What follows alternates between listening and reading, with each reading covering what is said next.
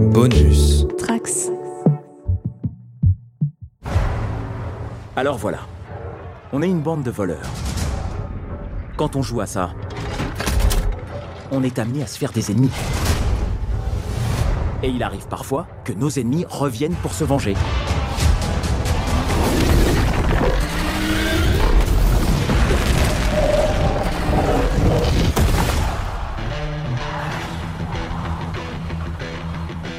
Pour tout dire, on a aidé qui il fallait pas à voler ce qu'il fallait pas. On pensait pas libérer la plus grande force maléfique que le monde ait connue. Mais on va arranger ça. D'accord, et comment on va faire? Euh... On en discute autour d'un verre? C'est pas le sujet. Bonjour, bonsoir tout le monde et bienvenue dans le Quapop pour cet épisode spécial dédié au film Donjons et Dragons que euh, notre cher patron Manu euh, m'autorise à, à animer avec que des gens qu'on n'a jamais entendus d'ailleurs dans le coin pop, mais que je suis plus que ravi d'accueillir. C'est des gens que je connais depuis tous les trois, que je connais depuis longtemps, depuis de nombreuses années, avec qui j'ai toujours eu envie de faire quelque chose. Eh bien, c'était l'occasion. Euh, on va commencer par Gotos. Salut. Bonsoir, bonjour. Je suis très heureux d'être là. Eh bien, pareillement, ainsi que Luxbox, Salut, salut et enfin Néthérion. Bonsoir. Et oui, de l'équipe habituelle du coin pop, je suis la seule. Quentin devait normalement se joindre à nous, mais il y a eu un petit empêchement, une quête annexe l'a amené à l'autre bout du pays, sans connexion, et donc euh, il nous rejoindra déjà en pensée, mais également à travers une petite pastille en fin de, en fin d'émission pour résumer euh, son avis sur euh, le film. Euh, la présence de Quentin aurait été, euh, euh, importante dans la façon dont j'ai imaginé cette, émission, puisque je voulais que chaque personne représente un rapport différent avec le média jeu de rôle. C'est-à-dire que Quentin n'a jamais fait de jeu de rôle et le film ne lui a pas forcément pour autant donné envie d'en faire, bien qu'il ait aimé le film, vous découvrirez lors de sa critique. Gotos de son côté a bien aimé le enfin on a tous aimé le film, hein, je, je, je reprécise, on a toutes et tous aimé le film, mais Gotos a- n'a jamais eu d'expérience de JDR, mais ce serait a trouvé en- une motivation supplémentaire de, de s'y mettre grâce, à- grâce à- au, au film D&D, je me trompe pas, Tu ne te trompes pas, effectivement. voilà. Euh, Lux, tu m'as dit que tu avais une certaine expérience euh, du JDR. Alors je sais pas égal- eh, exactement quel jeu, tu nous le diras peut-être euh, un peu plus tard. Et enfin Net, bon bah toi t'es Hey. T'es connu pour être la personne phare en francophonie euh, sur euh, tout ce qui est lore et règles de Donjons et Dragons. Oui, même de l'histoire de manière générale, euh, depuis TSR, euh, rachat Wizard of the Coast, euh, depuis. pff, voilà, c'est pas uniquement du lore et de l'univers, mais également tout ce qui tourne autour de la licence et du coup euh, indirectement de l'ensemble du milieu jeu de rôle. puisque, euh, voilà, c'était euh, le sujet de mon doctorat. Bref, voilà. Ah oui, d'accord, ok, je, je savais même pas. Mais bon, en tout cas, ce qui fait que si vous savez pas parler anglais, que vous avez une question sur le jeu de rôle et en particulier sur la franchise Donjons et Dragons, c'est vraiment à toi qu'il faut s'adresser Oui. pour le coup. Euh, donc euh, les présentations sont faites. Euh, juste, je rappelle, moi c'est Queen Jolinar. hein, c'est vrai que je l'ai pas dit. je suis tellement habitué. Euh, bon, c'est pas mon premier euh, podcast que je mène sur le coin pop. hein. Je rappelle à nos auditeurs et nos auditrices qu'il y a trois podcasts dédiés à la franchise James Bond qui datent déjà d'il y a un an et demi maintenant à découvrir dans notre flux RSS. Donc j'ai un peu, euh, j'ai un peu défini le rapport au, jeu de rôle de, chacun et chacune ici présent parce que j'expliquais un peu euh, pourquoi j'avais euh, euh, sélectionné chacun et chacune d'entre vous. Mais du coup, euh, Lux par exemple, est-ce que tu peux nous en dire plus vraiment sur ton rapport au jeu de rôle et également à la franchise Donjons et Dragons? Alors moi j'ai commencé le jeu de rôle euh, à la fac, donc il y a déjà de nombreuses années, puisque voilà, j'accuse déjà les ans. Euh, j'ai commencé donc il y a on va dire une bonne euh, quinzaine d'années. Sur des alors pas tout de suite avec du Donjon et Dragon mais j'ai fait un petit peu de Donjon et Dragon j'ai fait un petit peu de Donjons et Dragons parce que ce sont souvent des univers qui sont faciles à appréhender pour des, des nouveaux MJ. En tout cas, moi, c'est comme ça que j'ai pu euh, tâter l'univers de Donjons et Dragons. Souvent, c'était des joueurs qui avaient envie de devenir maître du jeu et qui ne savaient pas trop par où commencer et qui commençaient par du Donjons et Dragons parce que ce sont des univers faciles à appréhender et où il est assez facile euh, de mettre à l'aise les joueurs, euh, etc. Parce que je pense qu'on aura l'occasion d'en parler, mais c'est un univers qui mine de rien utilise des codes de l'heroic fantasy qui sont qui sont euh, comment dire assez euh, assez connus euh, sans qu'on le sache. Voilà. donc voilà. sinon, que dire J'ai eu un petit passage à vide il y a quelques années et puis là c'est revenu là depuis 4-5 ans. je fais régulièrement du jeu de rôle. J'ai deux tables. J'ai une table virtuelle sur laquelle on fait du Cthulhu. On a fait les montagnes hallucinées notamment pour ceux et celles à qui ça peut parler. Euh, voilà, donc euh, l'appel d'Oxulu, donc un univers euh, fantastique plutôt plutôt sombre, voilà, il faut le dire ce qui est. Horrifique. Ah, horrifique, oui, horrifique, oui, complètement horrifique, avec des monstres, avec des points de santé mentale que vous pouvez perdre et qui peuvent mener votre personnage à la folie. Enfin, c'est des trucs. Mais mais voilà, c'est très fun à jouer quand même, mine de rien. Et j'ai une autre table euh, où on est euh, une table de, de femmes d'ailleurs, euh, et euh, on est dans un univers plutôt pulp, donc style Indiana Jones. On est dans les années 30, on est des aventurières, on est à la recherche d'un artefact. voilà, il y a des bastons, il y a des trucs comme ça, voilà. Et vous êtes sur quel système pour celui-là? Euh, Je ne me souviens plus. Euh, c'est du des vins euh, classiques. Hein. Chroniques oubliées contemporains peut-être? Euh, Je sais pas. Les chroniques oubliées, j'ai fait, j'en ai fait, mais c'est pas exactement pareil. Ok. Voilà, je pêche par mon incompétence. Hein. Moi, je, mon, MJ, mon MJ il me dit lance les dés, je lance les dés. Tu vois. non, parce que je cherche un système de jeu qui permet de faire du pulp. D'accord. Et dans les dernières années, c'était euh, bon, c'était le, le, le, le, jeu qui s'y prêtait, le système de règles qui s'y prêtait le plus. Euh, de ton côté, Gotos, euh, donc pas de JDR pour le moment, pas d'expérience en JDR. C'est ça. Mais tu dois quand même avoir un, rapport au JDR et puis aussi peut-être à la franchise Donjons et Dragons euh, un peu plus étoffé que ce que j'ai pu en dire jusqu'ici. Oui, bien sûr. comme, mais déjà, effectivement, comme le disait Lux, c'est vrai que je, pense que beaucoup de gens ne se rendent pas compte qu'ils entretiennent déjà presque un rapport avec la licence Donjons et Dragons, tant elle est et là et même le film le, montre un petit peu, mais euh, comment dire, elle, est proche de beaucoup de codes. Elle, elle, utilise parfois des codes extrêmement simples, etc., qui, font que très souvent, en fait, quand on pense euh, Heroic Fantasy, on pense déjà un peu D&D, euh, à part évidemment pour toutes les pour toutes les spécificités de lieux de, de lieux de faction, etc. Euh, mais moi, en fait, le JDR, ça commence comme une mauvaise compréhension quand je rentre dans une boutique de JDR en pensant que je vais acheter le livre de règles de Warhammer Battle, donc le jeu de figurines euh, tactiques et stratégiques. Et en fait, euh, je fais acheter à ma mère le livre de règles de Warhammer euh, Quest, donc le jeu de... alors j'ai le, j'ai le bouquin derrière moi, le jeu de rôle fantastique. donc jeu de rôle, le JDR Warhammer. Euh, je rentre à la maison. Que tu as racheté il y a pas longtemps. Que j'ai racheté il y a pas longtemps, effectivement, ma relique. Euh, que je que je j'épluche, que je que que je je rince vraiment, que je c'est un bouquin que j'ai tué parce que je l'ai emmené euh, gamin, je l'ai emmené en vacances, il était toujours dans mon sac, etc. Et je lis des trucs que je ne comprends pas. En revanche, je lis tout ce qui est les descriptions, les machins, les les, les jobs, les classes, les trucs, et ça me branche à mort. Mais en fait, euh, à un moment, bah, il faut que je me rabatte sur le fait que bah, mes amis, euh, un peu plus tard, eux feront tous du, du jeu de, du Warhammer euh, Battle. quoi. Et du coup, le bouquin est resté un peu comme ça, et comme une espèce de d'inachevé. Et en fait, ça s'est ensuite... ça s'est ensuite perpétué dans le sens où je ne suis jamais, et c'est quand même fou, je veux dire, quand on est dans, dans les milieux nerds, jeux vidéo, etc., j'ai jamais été au contact de gens euh, qui, où il n'y avait pas de table autour de moi en fait. Voilà, il n'y a jamais eu de table autour de moi, euh, et ce jusqu'à ce que j'arrive euh, à Paris. Euh, et, euh, et, que je rencontre notamment euh, Faskill, qui a quand même essayé un soir de me faire faire une partie de Cthulhu, justement, qui malheureusement on était très dissipé, c'était un petit peu une partie qui avait été improvisée, la création déjà des persos a été extrêmement longue. Et au final euh, au, final on, a fait on a fait deux trois conneries autour d'un manoir et ça s'est ça arrêté là. Et ensuite euh, c'est euh, c'est vraiment la volonté de la volonté de peut-être me pencher sur du donjon parce que ben l'air de rien les jeux vidéo m'y ont quand même beaucoup amené par leur propre biais par Baldur's Gate qui a été Baldur's Gate 1 et 2 qui ont été des jeux fondateurs pour moi et qui utilisent bah, ces lieux, qui utilisent ces, euh, euh, une partie des règles, etc. Icewind Dale également derrière.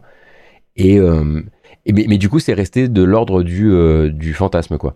Et puis bon, bah après, le jeu vidéo m'a aussi pas mal mis, comment dire, à rapprocher de règles simplifiées de Donjons et Dragons qui ont pu être utilisées par-ci par-là. Il y a un studio français qui a fait le jeu Solasta, par exemple.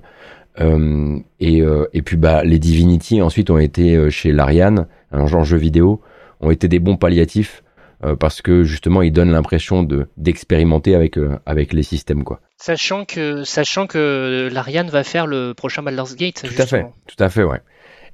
C'est un peu ce que je pense que c'était leur endgame depuis toujours de, de se retrouver à pouvoir faire ça. Ils doivent être très contents de le faire.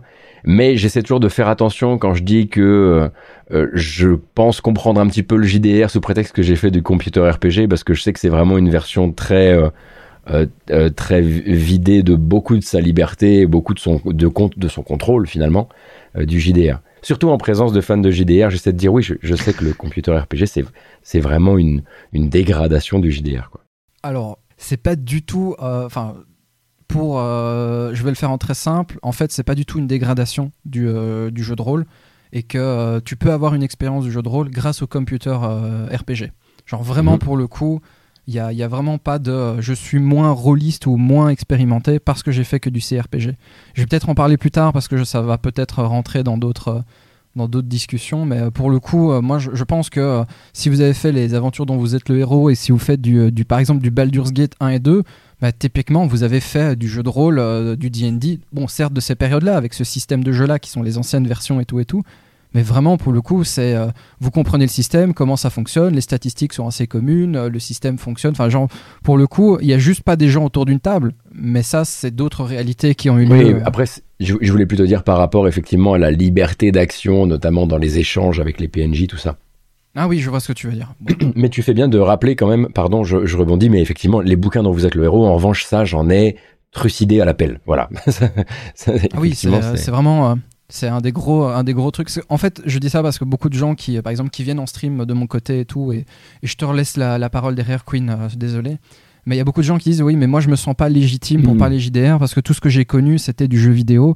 Alors qu'en vrai, non. Euh, le, le, jeu de rôle, en fait, c'est beaucoup plus large que, euh, que se mettre autour d'une table, euh, une table et, et, lancer des dés avec des statistiques. C'est également le rapport en fait que tu as avec le média, avec le, média, le, média avec la, la, personne, la communauté, un peu la. Je veux dire, utiliser le terme culture, même si techniquement on peut pas utiliser vraiment le terme culture en jeu de rôle actuellement mais il y a quelque chose qui, tu vois, ces influences-là, ces, références-là font que quelque part tu fais du jeu de rôle déjà. Hmm, Donc le terme rôliste est beaucoup plus large et comprend notamment bah, le grandeur nature, les jeux de rôle papier du genre euh, aventure dont vous êtes le héros, le computer RPG, etc., etc. Donc la définition que les gens ont de manière générale doit être vraiment beaucoup plus élargie, euh, déjà dans la compréhension, dans la manière dont elle est transmise.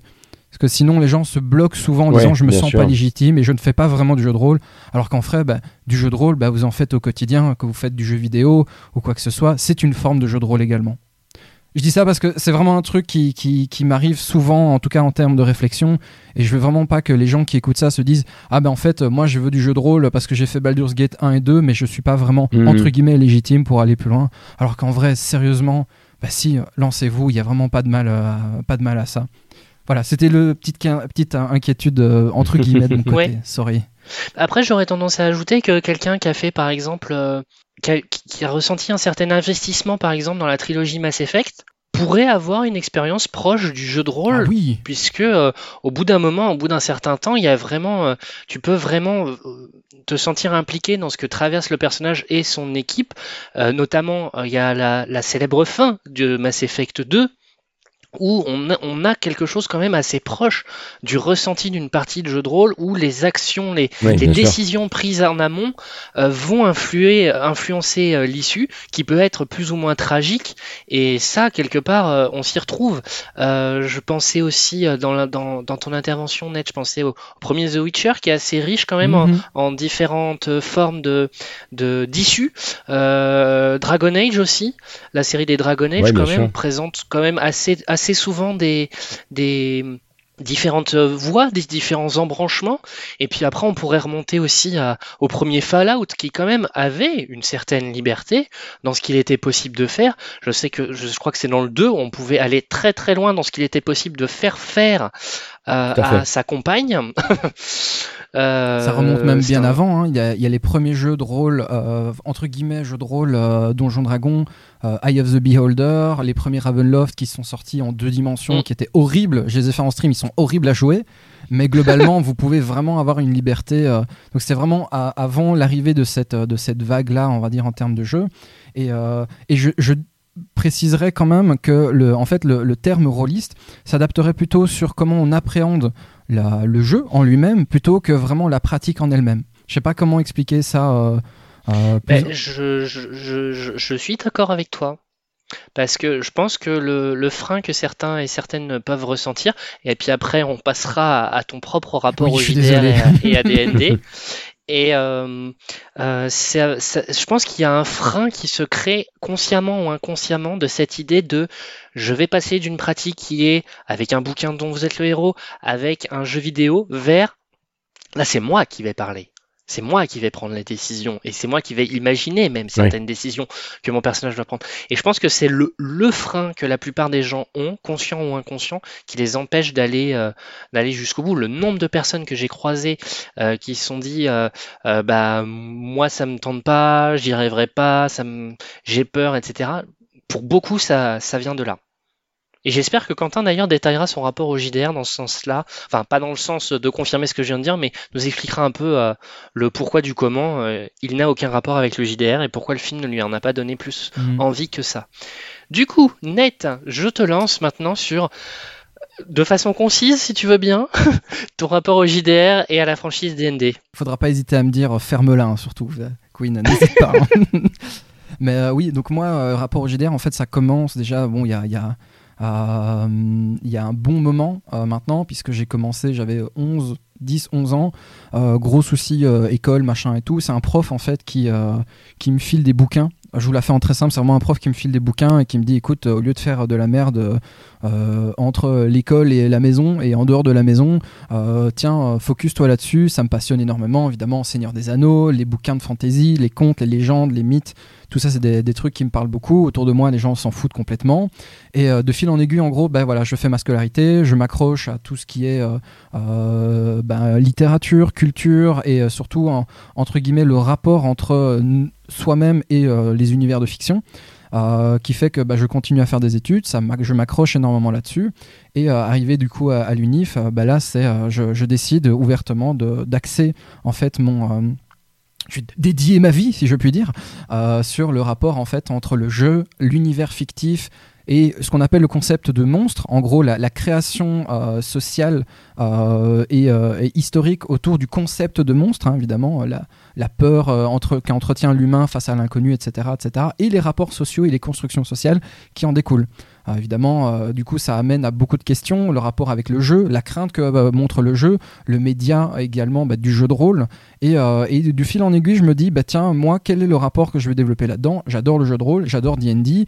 Eh bien, je vais commencer du coup à en parler sur Internet, je vais commencer à en parler sur YouTube principalement, et, et surtout montrer un peu que, en fait, ces fameuses clés-là, c'est ce rapport que l'on a par rapport à, tout ce qui est la création bah, fantasy et autres. C'est ce que euh, Lux euh, expliquait un peu. Voilà, tout le monde sait ce que c'est un gobelin, tout le monde sait ce que c'est un dragon. Et du coup, comment est-ce qu'on on peut euh, évoluer là-dedans et du coup bah, créer ce rapport de, jeu, principalement dans cette bulle spécifique du jeu? Et, après, c'est la fête. Et pourquoi j'ai choisi Donjon Dragon particulièrement? Parce que c'est le leader du marché. C'est-à-dire que c'est vraiment le, la pierre angulaire, c'est le monolithe, certes, parfois vieux, parfois un peu en retard, mais ça reste le monolithe du marché. Et quand eux prennent un coup dans la figure, eh bien, c'est 15 ans de retard qui se prend dans l'ensemble du marché. Ça s'est déjà avéré plusieurs fois, c'est ce qui va s'avérer également dans les prochaines années aussi.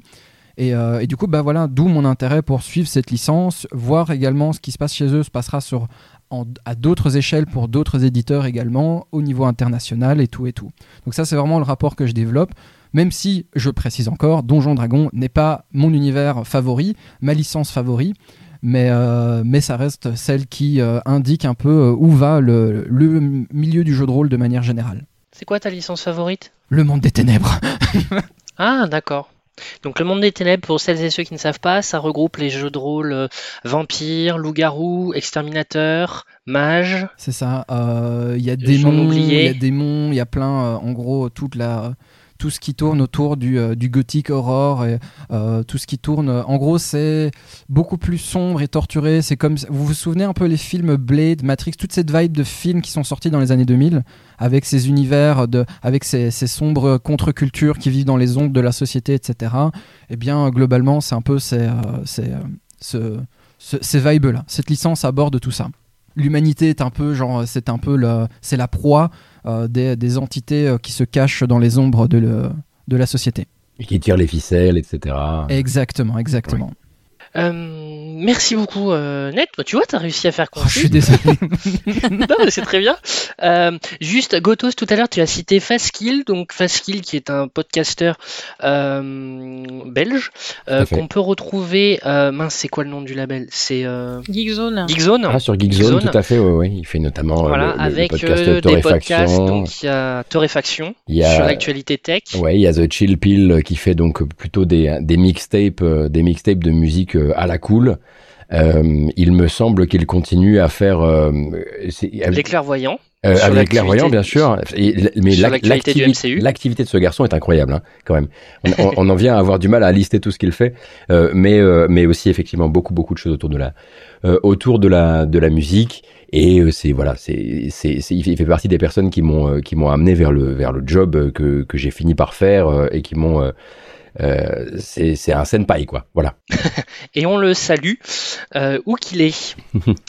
euh, du coup, euh, rapidement, quelles étaient un peu vos, vos attentes et vos impressions euh, avant de voir le film, ce qui vous a motivé à aller le voir? On va commencer par Lux, qu'on n'a pas entendu depuis un, un, petit bout de temps. Euh, bah moi j'ai vu la bande annonce et j'ai dit ok vendu. Ça t'a suffi? Ouais, bah déjà, euh, alors il faut savoir, pour l'anecdote, que je suis allée voir au cinéma le premier film Donjons et Dragons, qui est sorti Ah oui. dans les années 90, qui n'est vraiment pas bien. Avec Jeremy Irons. Exactement. Qui, alors il est pas bien. Dans mon souvenir, il est pas bien. Après, euh, il faudrait peut-être le revoir, mais bon, de la vie générale, euh, c'est pas une grande réussite. Mais dans tous les cas, euh, du coup, quand j'ai entendu qu'il y avait un nouveau film Donjons et Dragons euh, qui allait sortir, j'étais euh, très curieuse. Et quand j'ai vu la bande-annonce, j'ai dit ok, il y a tout ce qu'il me faut. Il y a des acteurs que j'aime bien. Il y a Michel Rodriguez qui, qui, qui casse des bouches. c'est une actrice que j'adore. Euh, t'as as de la magie. T'as as, l'air d'avoir des références par dessus par dessus tout. Donc Ouais, moi j'ai juste vu la bande-annonce et c'était bon. Ok, ça marche. Et Gotos de ton côté? Euh, Alors, tout l'inverse, je dois dire, euh, parce que déjà, je, je pars malheureusement, euh, je pense que c'est aussi euh, voilà le poids des années, je crois, qui me tombe dessus, mais je pars malheureusement avec très souvent des a priori très négatifs euh, vis-à-vis notamment des films à licence que je vois arriver de loin comme ça. J'imagine que l'héritage laissé par le précédent film Donjons et Dragons avait laissé sa marque, bien sûr. Mais je, je partais du principe que ça faisait partie de euh, ces quelques actionneurs, films d'action médiéval fantastique, enfin fantasy pardon, voilà les, les, deux parents qui sortent et qui sont et qui, qui, voilà qui sont assez oubliables finalement. Et je crois que c'est vraiment le premier round de de, de critique en fait. un round de critique qui sortait là d'une série de euh, la première série critique en fait elle était elle était passée par euh, elle, elle elle avait traversé euh, Astérix elle avait traversé les trois mousquetaires Et ben, il, et comme moi d'ailleurs, euh, sauf pour Astérix. Euh, mais du coup, j'ai commencé à voir sortir des critiques qui disaient ah ça fait du bien. Et je me suis dit ok d'accord. Euh, il y a une curiosité, il y a un truc qui se passe. Euh, J'y suis allé malgré le fait que j'ai jamais été véritablement impressionné ni même touché par la présence de Chris Pine dans un film, alors que là effectivement il est central et en plus il est vachement bien. Euh, mais à la base, pour moi, c'est plutôt un argument contre qu'un argument pour. Mais il y avait Michel Rodriguez, comme le dit Lux, euh, et pour le coup, euh, et pour le coup, j'étais très heureux en plus de voir le type de casting euh, qu'il lui avait réservé. Euh, j'étais, voilà, je me disais, il y a moyen que ça, ça se passe bien. Et j'y suis allé en grand curieux. euh, et aussi comme une envie de se dire, ok, maintenant que tu as repris une carte de ciné, eh ben c'est aussi pour c'est aussi pour sortir de ta zone de confort et pour arrêter de bougonner et pour aller voir les films plutôt que de regarder d'autres gens qui vont te dire qu'ils étaient bien ou pas bien. Parfait. Ned, de ton côté, bon, ça se devine assez facilement. C'est un film qui parle de Donjons et Dragons, donc on va aller voir un film On qui parle de Donjons et Dragons. euh, je, et je ne dis pas ça parce qu'on m'a invité pour aller le voir, euh, loin de. Non, en vrai. Oh, t'as fait l'avant-première hein Oui, c'est ça. En Belgique également, la team belge ici. Euh, non, en vrai, moi, c'est un peu plus compliqué que ça. Je veux dire complexe euh, pour deux, trois raisons. J'avais beaucoup de craintes pour plein de raisons. J'avais des craintes déjà vis-à-vis de l'ancien film, hein, vous l'avez probablement relevé, euh, qui a été euh, un, échec cuisant euh, dans, la dans, la, tranche de la licence encore à l'heure actuelle. Donc j'avais vraiment des craintes là-dessus qu'ils veuillent faire quelque chose qui soit la même chose qu'à d'autres types de films MCU font, style les Gardiens de la Galaxie, etc.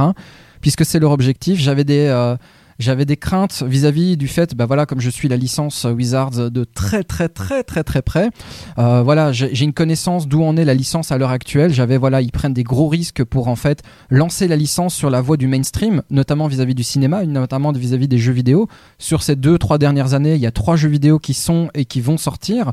Il y a des séries, il y a des films, il y a des produits euh, adaptés, etc. des des, euh, merchandising, comment on dit encore en français, je ne sais plus. Euh, à la manière un peu des jeux type euh, voilà il y a, y a l'objectif en fait de Wizard of the Coast derrière c'est de vraiment avoir la licence Donjon Dragon qui soit perçue comme un, un way of life, hein, une, une manière de vivre à la manière des jeux Blizzard, Riot, etc., etc. Où les, tu vois, les, les, les gens sont, je vais pas dire endoctrinés parce que j'aime pas ce terme, c'est un peu, un peu rude, mais qui soient vraiment convaincus que voilà, si ça sort de chez eux, c'est que euh, ça vaut la peine. Avec notamment, bah voilà, une touche, une, une licence qui touche plus de, de gens que des adeptes du JDR. Parce que je rappelle également que derrière Wizard of the Coast, derrière Donjons et Dragons, il y a Hasbro.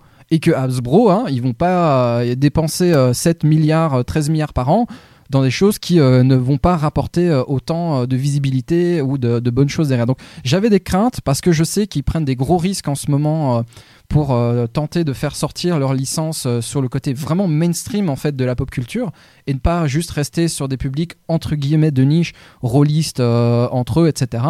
Et, du coup, il y avait énormément de communication autour et j'avais un peu peur parce que souvent, quand ils font beaucoup de communication, c'est que ça essaye un peu de cacher d'autres trucs. Le résultat est que avant d'aller voir le film, j'étais euh, mi-figue, mi-raisin, hein, j'étais vraiment gris de chez gris. Et euh, que bah, pour le coup, voilà, j'avais vu la team et la production qui voulaient vraiment donner des effets jeux de rôle, beaucoup de communication autour, beaucoup vraiment de un gros plan marketing, euh, etc. Euh, explication que chaque membre du cast et de la production et de, de- des équipes ont dû faire deux à trois sessions de jeu pour comprendre c'est quoi l'essence du jeu de rôle D&D. Voilà, tout ça c'était des choses qui, je me suis dit, ok, il y a beaucoup de pubs, enfin pub, il y a beaucoup de communication dessus. Qu'est-ce qui va vraiment en rester à la fin? Est-ce qu'on va avoir un gros package de présentation et de teasing en, amont et finalement avoir un pétard mouillé? Donc voilà, j'y étais euh, avec beaucoup d'attentes de mon côté parce que voilà, je suis fan de la licence. Mine de rien, avec le temps, je n'aurais pas investi autant de temps euh, sinon. Et surtout, bah, la peur et la crainte de me dire en sortant, bah, beaucoup de blabla et finalement, euh, c'est juste un chouette film, certes, mais sans plus. Et personnellement, j'en attendais pas plus. Ça marche. Euh, moi, pour ma part, j'étais très dubitative. Alors, je sais plus exactement quand sont arrivés les problèmes de, de Wizard of the Coast vis-à-vis d'une certaine décision en début d'année, mais je sais plus où c'en était par rapport au plan marketing sur le film. Donc, je sais plus si j'étais déjà totalement vendu ou pas. Mais moi, ce qui a suffi à me convaincre que on tient quelque chose avec le film, c'est quand ils ont diffusé l'extrait de la scène euh, dans le cimetière. Mhm. Et là, je me suis dit, ok, ça, c'est une scène qu'on a dans une vraie partie. Et ils la font dans le film. Et ça me suffit en fait. C'est ce que j'avais envie de voir quand on m'a parlé d'un film euh, Donjons et Dragons. Et, euh, et, avec cette idée aussi de retrouver en live action plutôt qu'en animation un peu les mêmes sensations aussi que sur euh, la série Critical Role, les gens de Vox Machina les deux premières saisons sont disponibles sur Amazon Prime, de cette idée de bah, on peut raconter une histoire tout en faisant comprendre que derrière certains événements qui se déroulent, eh ben, ce sont des décisions de joueurs et de joueuses.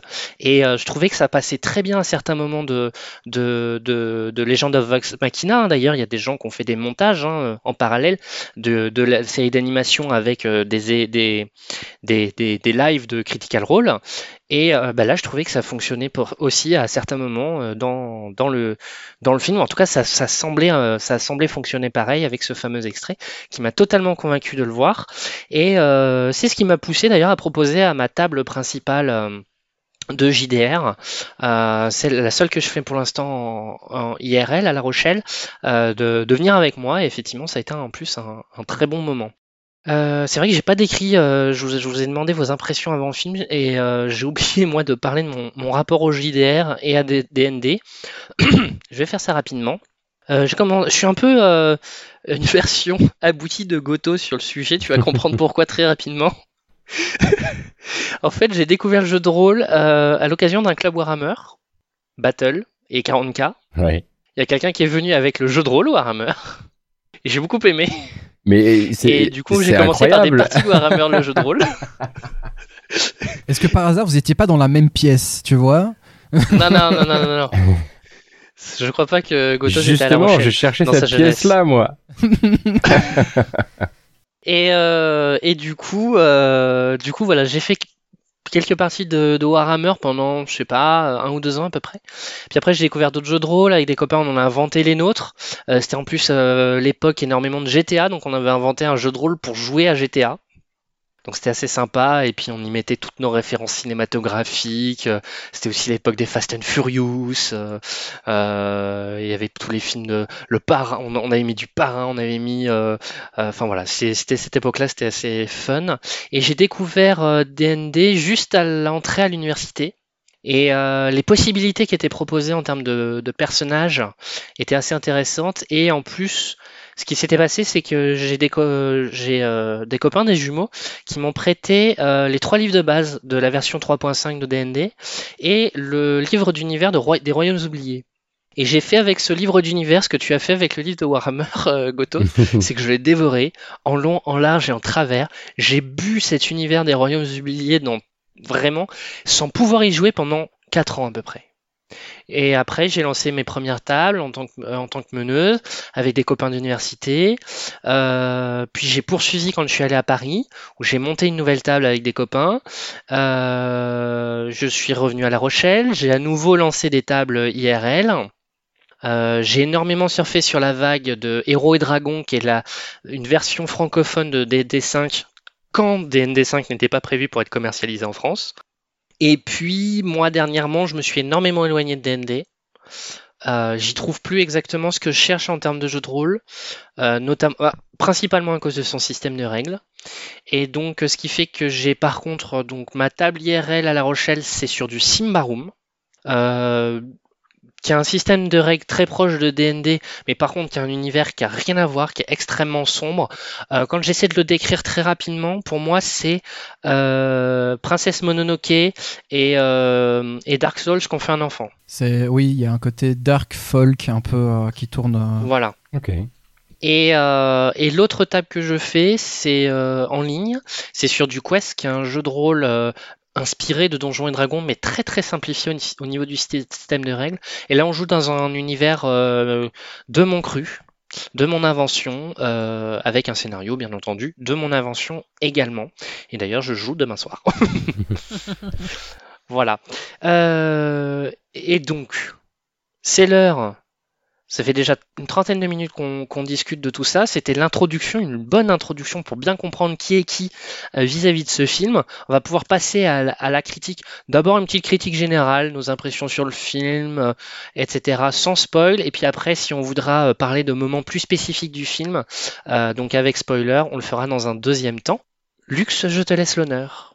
Alors, euh, ça n'a pas été une claque monumentale, euh, mais ça a été un excellent moment. Moi, ça m'a fait penser à deux choses. Premièrement, ça m'a fait penser à un film d'aventure des années 90, style Mommy ou ce genre de film qui nous faisait bien kiffer quand on était un peu plus jeune, pour ceux qui ont mon âge. Euh, Non, non, je vois, pour avoir revu la momie récemment, c'est effectivement, ça, ça se rapproche beaucoup. Voilà, il y a un côté euh, aventure avec euh, des dialogues euh, assez drôles, euh, des bonnes scènes de baston, etc. Enfin, ça me fait penser à ce genre de choses. Et ça m'a fait penser à une deuxième chose, ça m'a fait penser à Warcraft le film, qui a été euh, pour moi un film important étant une énorme fan de World of Warcraft, et qui avait euh, pour désavantage de ne pas parler aux profanes. Et du coup, en regardant Donjons et Dragons, j'ai eu peur que ça refasse un Warcraft. Et en fait, pas du tout. J'ai trouvé que le film était, mis à part euh, le name dropping de ouf sur euh, les zones, sur les armes, sur les espèces, etc. Machin. Il y a beaucoup de name dropping qui peuvent paraître peut-être un peu nébuleux, mais je, mais ça empêche pas la compréhension du film en fait. Du coup, j'ai trouvé le film super accessible. Je l'ai trouvé drôle, je l'ai trouvé animé, je me suis pas ennuyée et je sais plus combien de temps il dure, mais j'ai pas vu le temps passer. Donc euh, Un peu plus de deux heures, je ouais, crois. il fait un peu plus de deux heures. hein. Enfin, je me suis pas. Et pourtant, des films qui font un peu plus de deux heures, on en a un paquet depuis quelques temps. Et généralement, j'ai tendance à m'enquiquiner. Et là, euh, non, c'est passé crème. 136 minutes pour être précise. Ok. Donc, euh, donc pour moi, même si c'est pas le film du siècle, c'est un excellent divertissement et que je recommanderais, euh, que j'ai même recommandé déjà euh, à mon entourage euh, avec grand plaisir. Ok, alors c'est vrai qu'on a, on a, on a cité deux, deux membres du, du casting. C'est vrai que je, je voulais citer euh, le reste et puis parler un peu de, de l'équipe de production. Donc on retrouve Chris Pine dans le rôle du barde Edgin, Michel Rodriguez dans le rôle de la barbare Olga, Justice Smith, aucun rapport avec Will Smith, euh, dans le rôle de Simon. Alors, euh, problème de la, de la VF, il est nommé sorcier alors que c'est pas du tout une classe de sorcier, mais on y reviendra peut-être un peu Je plus suis tard. en train de faire une crise cardiaque. Voilà, merci. Euh, Roger Jean Page, euh, le beau gosse à la cuillère de. Comment s'appelle cette série Bridgerton. Voilà, c'est ça. Euh, dans le rôle du paladin Xenk. Hugh Grant dans le rôle de l'escroc Forge. Sophia Lillis dans le rôle de la druidesse Doric. Et enfin Daisy Head dans le rôle de la nécromancienne Sophina. Euh, du coup, Gotos de ton côté, qu'est-ce que tu as pensé du film? Toi qui avais un a priori plutôt euh, négatif mais rasséréné par certaines critiques euh, enthousiastes.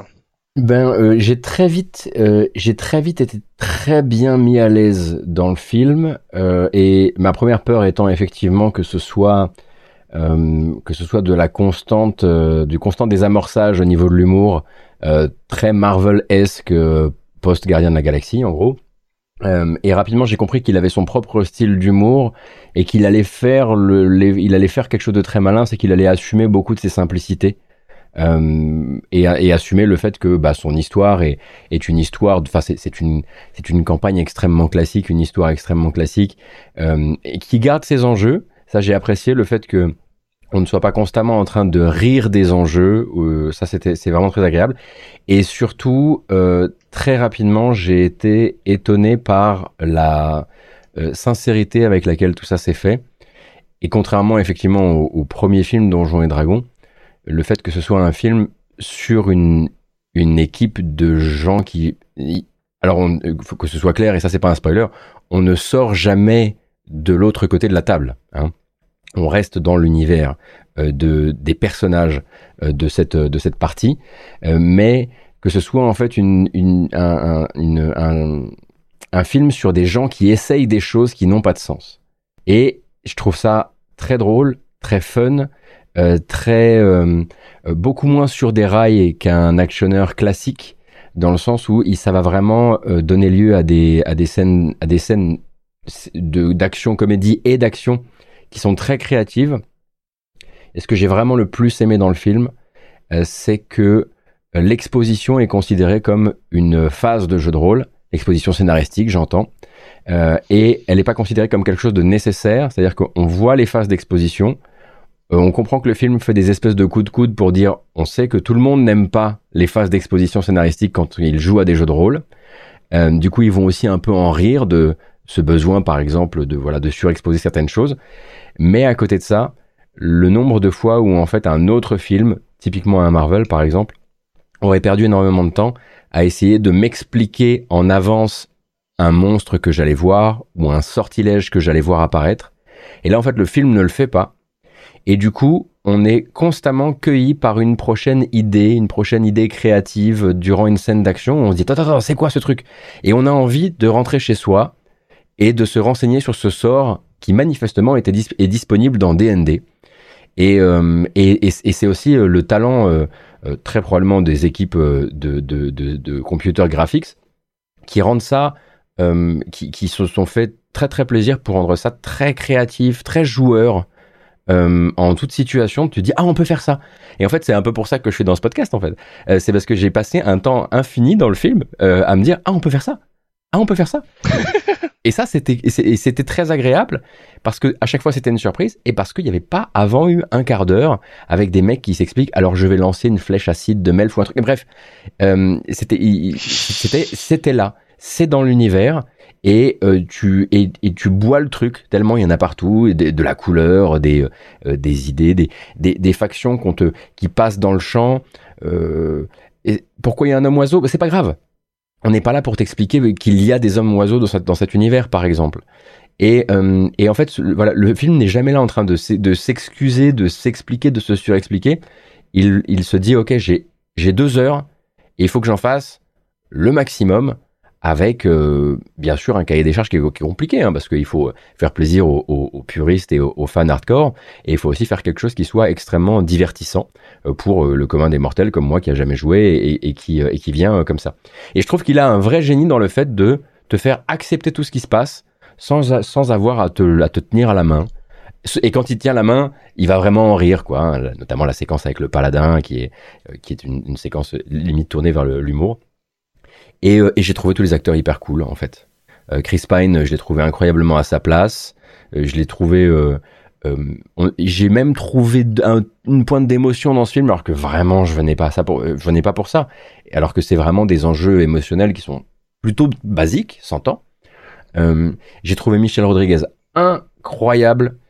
j'ai apprécié le fait que ce soit aussi une que ce soit une barbare qui est de l'âge et que ce soit euh, et que, que, que, que l'âge de Michelle Rodriguez soit utilisé pour, le, pour son personnage. C'est-à-dire qu'elle n'est mm. pas du tout, euh, elle est pas du tout glamourisée euh, au-delà. C'est-à-dire que c'est pas, c'est pas une femme extrêmement glamour qui a l'air d'avoir 20 ans de moins que l'actrice qui la joue et qui jure. Oui, oui. C'est vraiment une femme de son âge qui jure et qui en plus a enfin, on lui découvre une backstory au détour de une ou deux scènes qui est adorable en plus. Euh, oui, mais oui, mais c'est génial. Et, encore une fois, cette scène-là, ça aurait pu ça aurait pu être surexposé dans tous les sens. Bon là, je me perds déjà. Mais en fait, j'en suis sorti en me disant, bon sang, ça fait du bien parce que c'est un film à licence et je n'ai pas réussi. Pourtant, j'avais j'avais allumé tous mes détecteurs, tous mes radars à cynisme. Et je n'ai pas trouvé le cynisme dans le film. Donc, euh, j'étais très content. Qu'est-ce que tu veux que je rajoute derrière ça? Merde, Queen Bah, je sais pas, un regard un peu plus critique de quelqu'un qui connaît un peu plus le jeu de rôle, je sais pas. Genre, euh, mais en vrai, est-ce que euh, la combinaison de, de ce qu'a dit euh, Lux et, et Gotos, pour le coup, moi en fait, si tu permets, j'embraye directement. Hein. juste pour préciser, évidemment, de manière générale, la licence Donjon Dragon, on est plus proche d'un truc humoristique à la Nullbuck que vraiment d'un Seigneur des Anneaux. Hein, faut le mm. savoir en termes de légèreté et d'humour. Genre vraiment, ça c'est le truc. Euh, et euh, c'est trop bien, t'as dit vraiment tout ce que je voulais euh, dire, Gotos, donc je vais devoir broder maintenant. Non, c'est faux. oui, voilà, donc c'est un bon film, un chouette, c'est un chouette moment. Genre vraiment, pour le coup, c'est vraiment un, chouette moment. Pas spécialement une grande claque, hein, qu'on on soit bien d'accord à première vue, mais voilà, si on s'y connaît un peu plus, et là c'est peut-être la casquette que je vais prendre, il faut savoir que le film à première vue, si vous connaissez pas l'univers, vous allez pouvoir le comprendre. Il y a en effet du name dropping sur certaines factions, etc., parce qu'elles sont tellement centrales dans l'univers de la licence. Et voilà, à un moment, il a fallu passer cet espace de, d'étape là en disant, ok, telle faction est là, telle faction elle est là, mais euh, voilà. En dehors de ça, quand tu y vas avec les lunettes, euh, les lunettes de la, du, du nerd, il y a plein, plein, plein de références absolument partout dans le film et partout vis-à-vis de la communauté principalement, c'est-à-dire ceux qui font que Donjon Dragon à l'heure actuelle est la licence que les gens suivent le plus, machin et tout et tout. Il y a énormément de, références, de clins d'œil, même dans les des années 80, même dans le système de jeu, même dans euh, des personnages secondaires que tu vois dans le fond d'une scène, tu te dis eh mais c'est machin et en fait ils font référence à tel truc de telle série dans telle année. Et euh, voilà, il y a plein de trucs assez dingus, mais voilà, je vais pas trop spoiler là-dedans, sans être en fait réservé aux personnes qui, euh, qui mangent de la licence D&D par rame de papier de 12, quoi. Donc ça, c'est très cool, c'est très très cool. Et, euh, et surtout, bah, moi, ce que j'ai apprécié dans le film, c'est voilà, un rythme varié. Il y a une petite évolution de personnages, les personnages sont touchants, mine de rien. je trouve que les, les, intérêts, les, ce qui donne vie en fait aux personnages est basé, leurs actions tournent autour de ça, et surtout en fait il y a un ressenti de scénario et de ce qu'un groupe de jeu euh, peut vivre, hein, qui saute d'un moment à un autre. Et, on embraye, on commence pas à, travailler sur ah, en fait s'il y a un homme oiseau c'est parce qu'il y a ceci il y a cela. On, voilà ça existe c'est comme ça l'univers il est comme ça c'est maintenant on continue à avancer dans la locomotive euh, et on saute donc d'un moment à un autre et ça fait sens en fait. Et ça garde comme tu disais à Gotos des enjeux en vue comme on peut l'avoir notamment à une table de jeu. En deux heures et demie traiter euh, une petite campagne quand même qui, a, qui touche dans mon souvenir 8 à 10 euh, endroits différents des royaumes oubliés. Royaumes oubliés, pardon. C'est pas rien. Euh, voilà, ça c'est la critique générale. Le film, il est très cool. C'est pas le plus gros film de cette année, certes. Ça n'a pas révolutionné ma vision euh, du cinéma ou de la licence de jeu de rôle, mais c'est une chouette, c'est un chouette moment et c'est un chouette film. Euh, donc du coup maintenant c'est moi qui vais peiner à, rebondir si je comprends bien. Euh, parce que beaucoup de choses ont été dites. Euh, donc moi, nous on y était allé à quatre, deux personnes qui connaissaient plutôt bien l'univers des Royaumes oubliés et deux personnes qui n'y connaissaient rien, voire même qui avaient une expérience très légère du JDR. Et tous les quatre on, on a apprécié. donc C'est vrai que euh, je rebondis sur ce que vous avez dit. Il a le mérite d'être très accessible. On aurait pu euh, se retrouver facilement assommé par, euh, par le lore, mais non, en fait, c'est bah, c'est quoi? C'est un nom de ville. C'est ça débarque de façon suffisamment organique pour qu'on s'y attarde pas, quoi. Parce que ou alors si on, s'attarde, c'est vraiment volontaire. C'est pas contraint et forcé de s'y attarder parce que ça nous a perturbé. Euh, donc ça, effectivement, je vous rejoins là-dessus. Mon, mon ma, ma principale critique sur le film, euh, c'est euh, c'est la sensation que euh, on retrouve effectivement que à certains moments cet aspect ambiance partie de jeu de rôle avec des décisions qui sont faites à, la table, des interactions entre les personnages, et à quelques moments il y a des moments en solo. particulièrement des combats en fait, ou des scènes d'action je dirais, et là on sort de, ce que DND propose.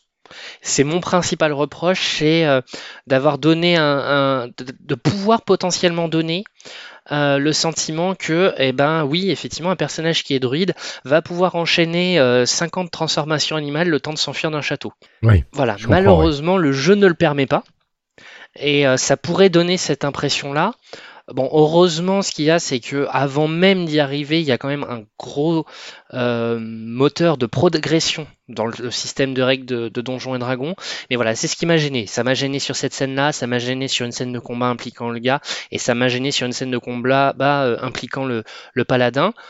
Sachant qu'après la bataille finale, pour le coup, euh, celle-là, on peut en faire une partie de jeu de rôle sans problème. On a toutes les règles qui peuvent être respectées vraiment au, jet de dés C'est voilà, ça c'est mon, principal reproche. Et euh, l'autre reproche serait euh, effectivement un ton un peu désinvolte euh, façon gardien de la galaxie qui, qui fait que avec du recul, hein, je j'avais pas forcément cette critique-là les premiers jours après l'avoir vu le film. Euh, c'est avec du recul, euh, je peux reconnaître qu'il y a un manque d'enjeux, euh, comment dirais-je, d'enjeux saisissants quoi, ou, matures, voilà. Mhm, c'est ce que je pourrais dire. On reste, tu l'as dit, hein, Gotos, on reste sur. enfin, je crois que je sais plus si c'est toi qui l'as dit ou, ou c'est net. On est sur de la campagne de jeu de rôle classique, vraiment très classique. Euh, il y a certes quelques petits euh, passages dérobés que se permettent les personnages qui sortent un peu, euh, mais sinon vraiment on pourrait presque être à certains moments sur du porte-monstre trésor de base. quoi. Ouais, ouais, Mais. Mais ça s'en sort bien. C'est bien présenté, c'est bien mis en scène. Euh, Il y a vraiment des effets visuels qui sont très cool. Euh, il y a beaucoup d'effets euh, pratiques en plus. On a cité plusieurs fois l'homme oiseau, Lara Croca, Jarnatan de son prénom. Bah, c'est un costume. C'est pas des CGI et rien que ça, ça fait énormément de bien en 2023 d'avoir ce genre de, de possibilités là. Donc j'ai pas boudé mon plaisir. Euh, si je mets de côté mon aspect rôliste euh, très ancré, c'est un bon, c'est un film d'heroic fantasy tout à fait convenable. On a eu largement pire ces derniers temps et avant encore. Et euh, ben moi j'ai très hâte d'une suite qui reprenne un peu ce ton-là, qui aille peut-être un peu plus loin dans, dans, les enjeux, et puis qui se permettent en- encore une fois des scènes qu'on pourrait croire sor- sorties du- d'une table vraiment quoi. Les, quelques scènes qu'il y a, euh, ça fait extrêmement plaisir. Et il y a d'autres scènes de rebondissement qu'on pourrait avoir dans n'importe quel film. Sauf que là, la différence, c'est qu'on se dit, bah, si on assiste à une partie de jeu de rôle, bah, on sait quel jet a été fait. On sait que là, ce jet, il a été foiré complètement. Genre le sorcier qui se prend le pied dans le, dans le, dans le trottoir et du coup, ça perturbe son sort. Et ça, c'est typique. C'est typiquement un jet de défoiré et je trouve ça génial d'avoir ça euh, mis en scène. Voilà pour moi. Euh, du coup, euh, si vous avez quelque chose à ajouter sans spoiler, c'est le moment. Et puis sinon, si vous voulez revenir donc euh, après sur des moments en particulier euh, en spoiler, bah, ce sera l'occasion. Alors je réfléchis comme ça, est-ce qu'il y a quelque chose qui qui permette de sort, de ne pas de ne pas perdre les gens et de, ne- voilà, de ne pas leur communiquer de, de choses particulières. Il y a très probablement pour moi une ou deux comment dire une ou deux blagues de hum, blagues de trop ou peut-être une, une ou deux scènes où euh, euh, la blague est enfin le, le timing est un peu rallongé euh, typiquement, bah, la, scène, la scène qui avait été diffusée en amont euh, euh, sur, le, sur le, le champ de bataille auprès des cadavres. Oui. Euh, La fameuse qui m'avait convaincu. ouais, mais peut-être que sur le, peut-être que dans le film, etc., elle dure un peu plus qu'elle ne devrait, euh, etc. Euh, mais euh, j'ai jamais trouvé ça en fait. Encore une, fois, j'ai jamais trouvé ça euh, abusé.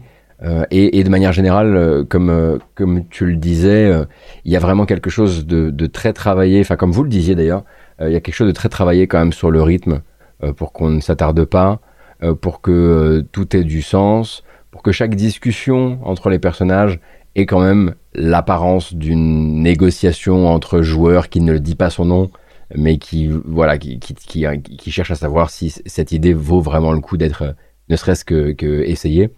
Mais voilà, ouais, non. À, part ça, euh, j'arriverai pas forcément là, où je dirais que, que je pense que vous serez d'accord hein, sur le côté, euh, c'est pas, c'est pas une révolution et c'est pas, euh, c'est pas une claque monumentale. C'est très probablement aussi parce que dans son identité visuelle, le film est assez, je, je sais pas si convenu est le terme, mais c'est un petit peu ce, à quoi on s'attendrait euh, en termes de photographie, en termes de costumes, même si les costumes sont chouettes, en termes de couleurs, sur le rendu des sorts, etc., et sur les idées visuelles par rapport aux sorts, je dirais que c'est là où pour moi il y, a les plus grandes originalités. Ça et les rendus des créatures, euh, je trouve que c'est plutôt bien fait. Euh, et en fait, pour moi, ça, il porte un petit peu quand même ces quelques stigmates-là, le côté un peu classique visuellement à certains endroits, et le côté aussi, il faut bien le dire, on voit qu'il y a des boîtes que les boîtes de, de, de, de comment dire, d'images numériques ont dû faire des sacrifices. Et il y a quelques scènes euh, qui euh, qui bavent un peu sur des plans larges, sur des villes quand il y a un peu d'action, etc. Mais franchement, il n'y a pas mort d'homme et, et, et, et, ça arrive à Marvel aussi, donc euh, donc voilà. Oui, surtout ces derniers temps. Voilà.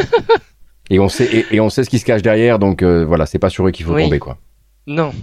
Moi, je vais, je vais rebondir sur un truc que Gotos euh, vient de dire et qui en fait est, est- est vrai également pour la licence de jeu de, jeu de rôle Donjons et Dragons et ce depuis très très longtemps. C'est le classicisme. En fait, D&D a jamais vraiment voulu révolutionner quoi que ce soit en fait. Hmm. Ils n'ont pas besoin. Déjà, il faut savoir, hein, ça reste quand même, ils sont en- assis sur un trône, qu'on le veuille ou qu'on le veuille pas, hein, alors que j'apprécie énormément euh, ce qu'ils font et tout. Ils n'ont pas pour objet, ils n'ont pas besoin en fait de révolutionner. Et, c'est quelque chose qui se ressent également dans le film et je l'avais pas, pas réfléchi jusqu'à maintenant et que c'est très classique en effet. Et euh, c'est également le cas bah, pour les créations, bah, ce qui sort euh, en JDR, en, en bouquin, etc. C'est très bien, mais c'est des choses qui sont déjà faites depuis 5-10 ans ailleurs. Dans des, surtout dans les milieux du jeu de rôle indépendant, euh, dans les milieux du jeu de rôle amateur, etc. Il y a beaucoup de ces idées-là qui prennent de l'ampleur et quand ils voient que ça marche, eh ben, ils mettent en avant. Et du coup, il y a beaucoup de moyens qui sont mis en place pour entourer en fait tout ça. Alors certes, il y a le- l'effet euh, ma- ma- ma- marionnette des années 80 qui personnellement j'adore. Après, il y a des gens qui aiment et des gens qui n'aiment pas. Euh, évidemment, le personnage de l'homme oiseau, euh, les, les orques, euh, les tabaxis, hein, les hommes chats, euh, les kotoas, etc. Tout ça, ce sont des créatures qui sont vraiment faites en... en- J'ai oublié la matière maintenant, zut. Mais, mais en dehors de ça, ben, le film n'a pas pour but, comme la licence, de révolutionner tout. Et, et, du coup, bah, c'est ce qui fait que c'est très classique. Et là, je rejoins entièrement l'avis que, que certains diront comme positif, d'autres diront comme négatif, que ça ne euh, révolutionne rien, mais ça fonctionne. Et ça marche, c'est une, équation, c'est un- une formule qui est rodée et euh, qui, euh, qui marche à partir du moment où on met des, effets corrects, qu'on arrive à surprendre sur certains aspects, tout en restant classique dans la formule de base. Et puis je pense, euh, pardon, je, re- je rebondis très très vite, mais je pense qu'effectivement c'est un peu les, j'allais dire les deux facettes d'une même pièce, on va plutôt dire les deux tranchants d'une même hache. Euh, mais euh, en l'occurrence, c'est peut-être aussi portable à son crédit de ne pas être tombé dans euh, la réinterprétation mature, gritty, filtre couleur Mm. boue ou filtre couleur vert et, et, et tout ce truc-là quoi. Euh, le seul truc effectivement, c'est euh, où, où on pourrait se dire il y a, ré- il y a réinterprétation, mais surtout il y a eu un drôle d'email qui a été échangé à un moment. C'est le générique français du film, mais ça on en parlera peut-être euh, pour au moins pour rire euh, à un moment dans le podcast. Aïe aïe aïe. C'est tellement vrai. Il y a un générique français, hein, donc. euh, oui. Oui. Euh, juste, je rebondis sur les blagues qui s'étirent un peu. Il y en a une, on pourrait croire qu'elle s'étire un peu, mais il faut savoir que ça a été totalement improvisé. C'est la scène de la plage Oui. où euh, l'acteur qui fait que ça traîne en longueur a simplement pas entendu le stop et du coup les autres acteurs ont improvisé leur réaction Mais ça Et, marche très bien. euh, du- Et ça marche, ouais, ça marche très bien, mais c'est un côté un peu long, quoi. C'est, ouais, elle du- dure longtemps, là, elle dure un peu longtemps cette blague.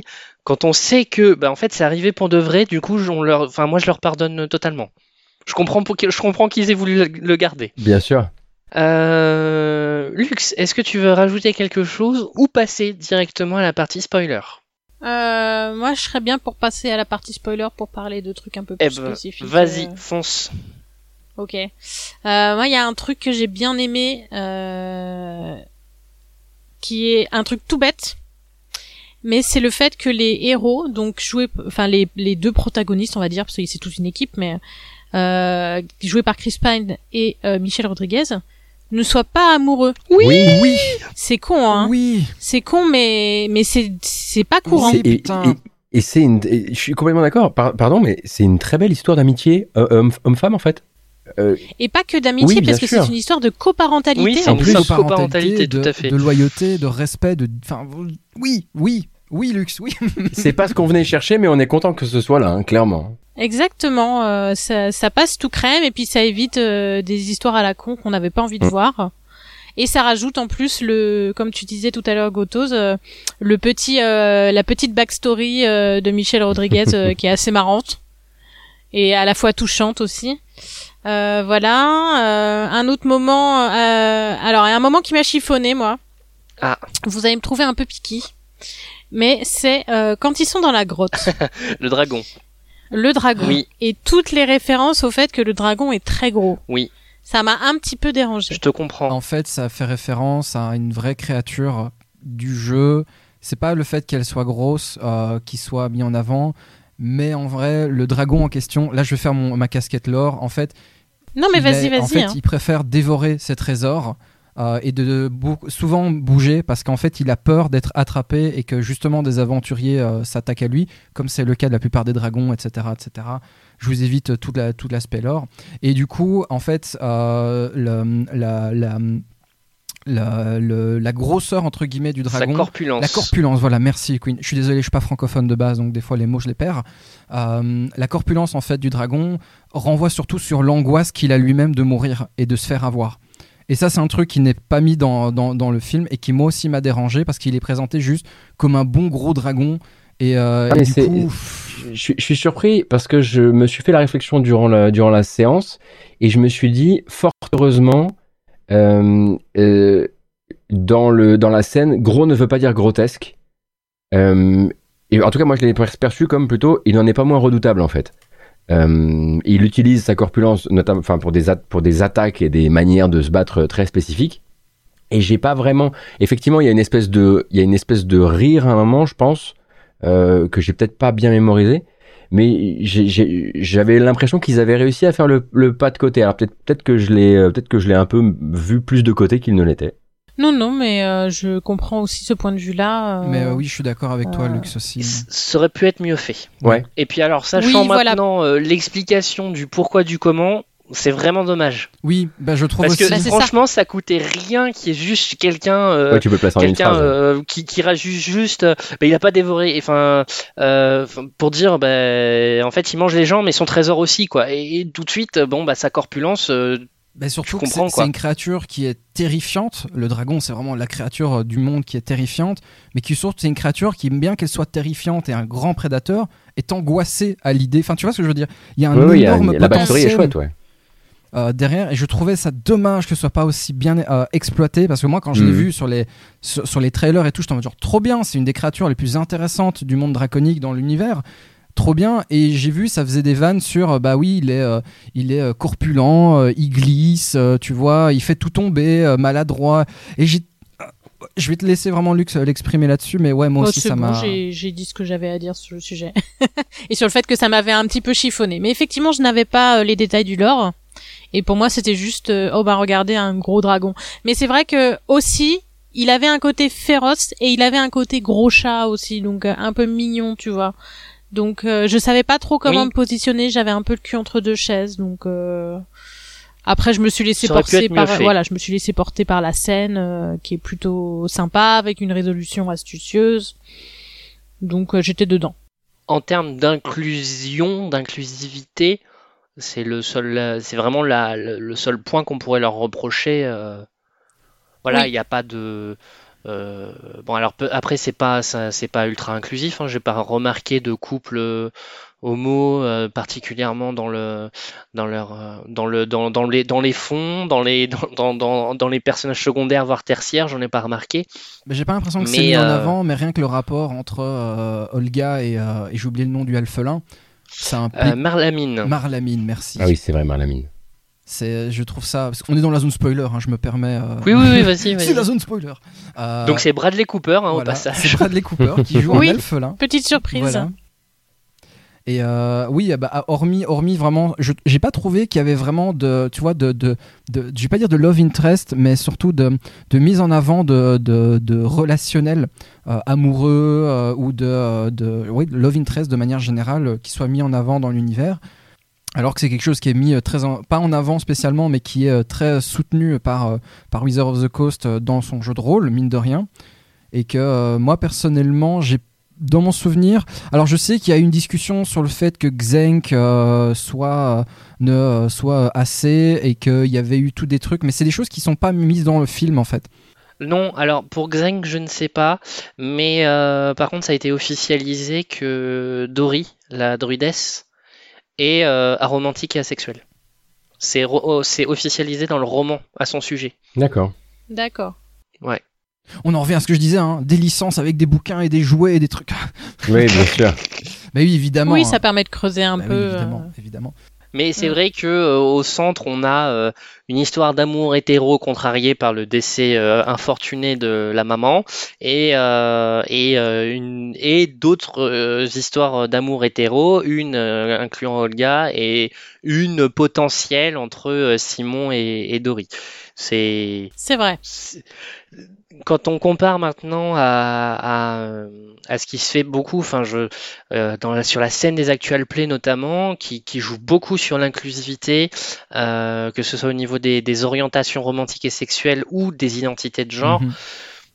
ça pourrait manquer ça pourrait, je dis hmm. bien, on peut pas tout mettre non plus et après on va crier au, au pinkwashing si c'est mal fait, mais euh, ça aurait pu, vu effectivement comme tu l'as pointé net, euh, l'importance que ça a commencé à prendre ces dernières années, euh, y compris soutenu par Wizard of the Coast eux-mêmes.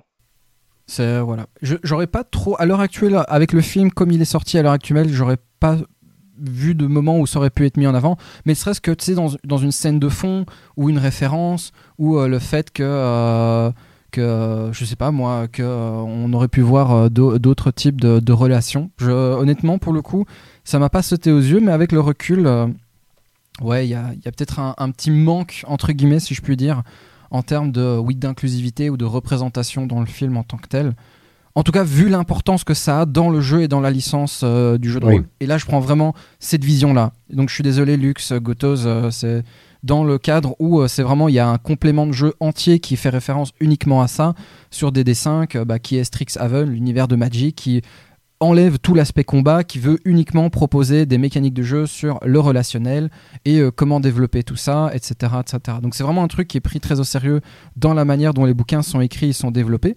Euh, que ce soit au D&D Summit auquel j'ai pu assister et tout. C'est vraiment quelque chose sur lequel il travaille. Et au final, dans le bouquin, bah, de nouveau, c'est assez classique. C'est assez euh, bateau. Dans le film, tu veux dire? Dans le film, oui, pardon, excuse-moi. Dans le film, c'est quelque chose d'assez classique qui euh, va pas trop choquer et gratter les, les, les, représentations à ce niveau-là. Je pense. Est-ce que, Gotos, tu veux revenir sur un passage en particulier qui t'a beaucoup plu ou qui t'a déplu, au contraire alors, euh, alors moi, je suis, euh, j'ai bien aimé ce moment où j'ai été invité dans cette partie de JDR dès le début euh, par le plaidoyer de Chris Pine au début. Ah ouais. C'est génial. qui est en fait le remplacement en fait du bon vieux carton écrit qui pose le scénario au début d'un film d'action des années 90. Mais là en fait bon ben voilà ils sont euh, ils sont amenés à ils sont amenés à défendre leur peau face à une sorte de jury. Euh, et lui va en fait raconter euh, les épisodes précédents ceux qu'on n'a pas vu comment ils, comment ils se sont rencontrés etc et j'ai eu parti du niveau 1 à 10 quoi. Voilà. Et j'ai eu l'impression qu'on m'asseyait à une table de JDR en me disant bon bah nous nos personnages voilà ce qui leur arrivait avant. Toi t'arrives à ce moment là on t'emmène avec nous. Et quelle excellente idée que d'avoir utilisé euh, le, le, principe du plaidoyer avec un mec barde qui parle trop et qui sent obligé de tout raconter pour faire une exposition scénaristique, la rendre fun et la rendre raccord avec le reste de ton univers. Ça déjà c'est un truc que j'ai trouvé euh, vraiment je me suis directement dit c'est fou le nombre de le nombre de, de, de versions de cette euh, de cette scène qui aurait pu être nulle et à quel point en fait bah, on est tombé sur la bonne donc déjà j'étais directement bien attendu euh, bien accueilli dans le film. Et puis je dois dire que j'ai quand même été très agréablement surpris euh, par bien sûr le combat final et le duel des mains euh, parce que il y a eu un travail de fou qui a été amené là-dessus. Et c'était vraiment l'instant l'instant oh là là on peut faire ça. Mais aussi j'ai été vraiment cueilli par le par le, le, le, comment dire le cambriolage de la carriole. Hmm. Ah oui. Euh, le ah, oui. cambriolage de la carriole qui, qui, utilise des qui utilise des un principe de, de portail à la Portal en jeu vidéo, mais c'est un principe c'est un principe qui a été euh, c'est un principe qui a été extrêmement bien utilisé par euh, le film Tomorrowland. Euh, aussi d'ailleurs. Euh, et, euh, et là, en fait, ils en font tout un, ils en, ils en font des, des tonnes pour que ce principe de portail soit un objet de fascination par les joueurs personnages, on va dire, qui vont se dire qu'à partir de là, ils vont tout essayer en fait. Ils vont essayer chacun leur truc. Et euh, là-dedans, on voit aussi, ou en tout cas moi en tant que non-joueur, j'ai pressenti le, le mec ou la nana qui est avec toi à tabler et qui a vraiment une idée à laquelle personne ne croit vraiment. Euh, mais t'as qu'à faire ton jet et puis on verra ce qui se passe. Euh, ça. Je pense au moment où en fait le portail a été mis sur un tableau, le tableau a été mis dans un dans un coffre-fort et le tableau donc tombe face contre le sol. Et donc de l'autre côté, l'autre portail qui communique avec celui-ci a un mur de pierre devant lui. Et la druidesse décide qu'elle va gratter la pierre. pour essayer de créer une sorte d'espace qui lui permettrait de se changer en ver de terre et de quand même rentrer sur ce qui semble être eh bien, un plan qui a foiré. Et tout, tout ce passage où chacun se dit bon bah écoute toi tu vas quand même essayer de faire ça pendant que moi je vais essayer de trouver un plan B etc j'ai trouvé ça tellement rafraîchissant par rapport à une structure classique de euh, on annonce un plan. Éventuellement on annonce un plan B euh, comme fait très souvent Marvel. Et en fait on va s'y tenir jusqu'au moment où il y aura un peu d'improvisation à la fin. Là en fait ce, ce ne sont que des improvisations. C'est euh, en, en, jeu vidéo ça m'a rappelé ce qui se passe dans une séquence d'action d'un Uncharted. Mhm. c'est-à-dire que constamment le truc sur lequel tu es debout va s'effriter. Euh, il y a une série de jets de dés euh, catastrophiques les uns derrière les autres à un moment dans le film.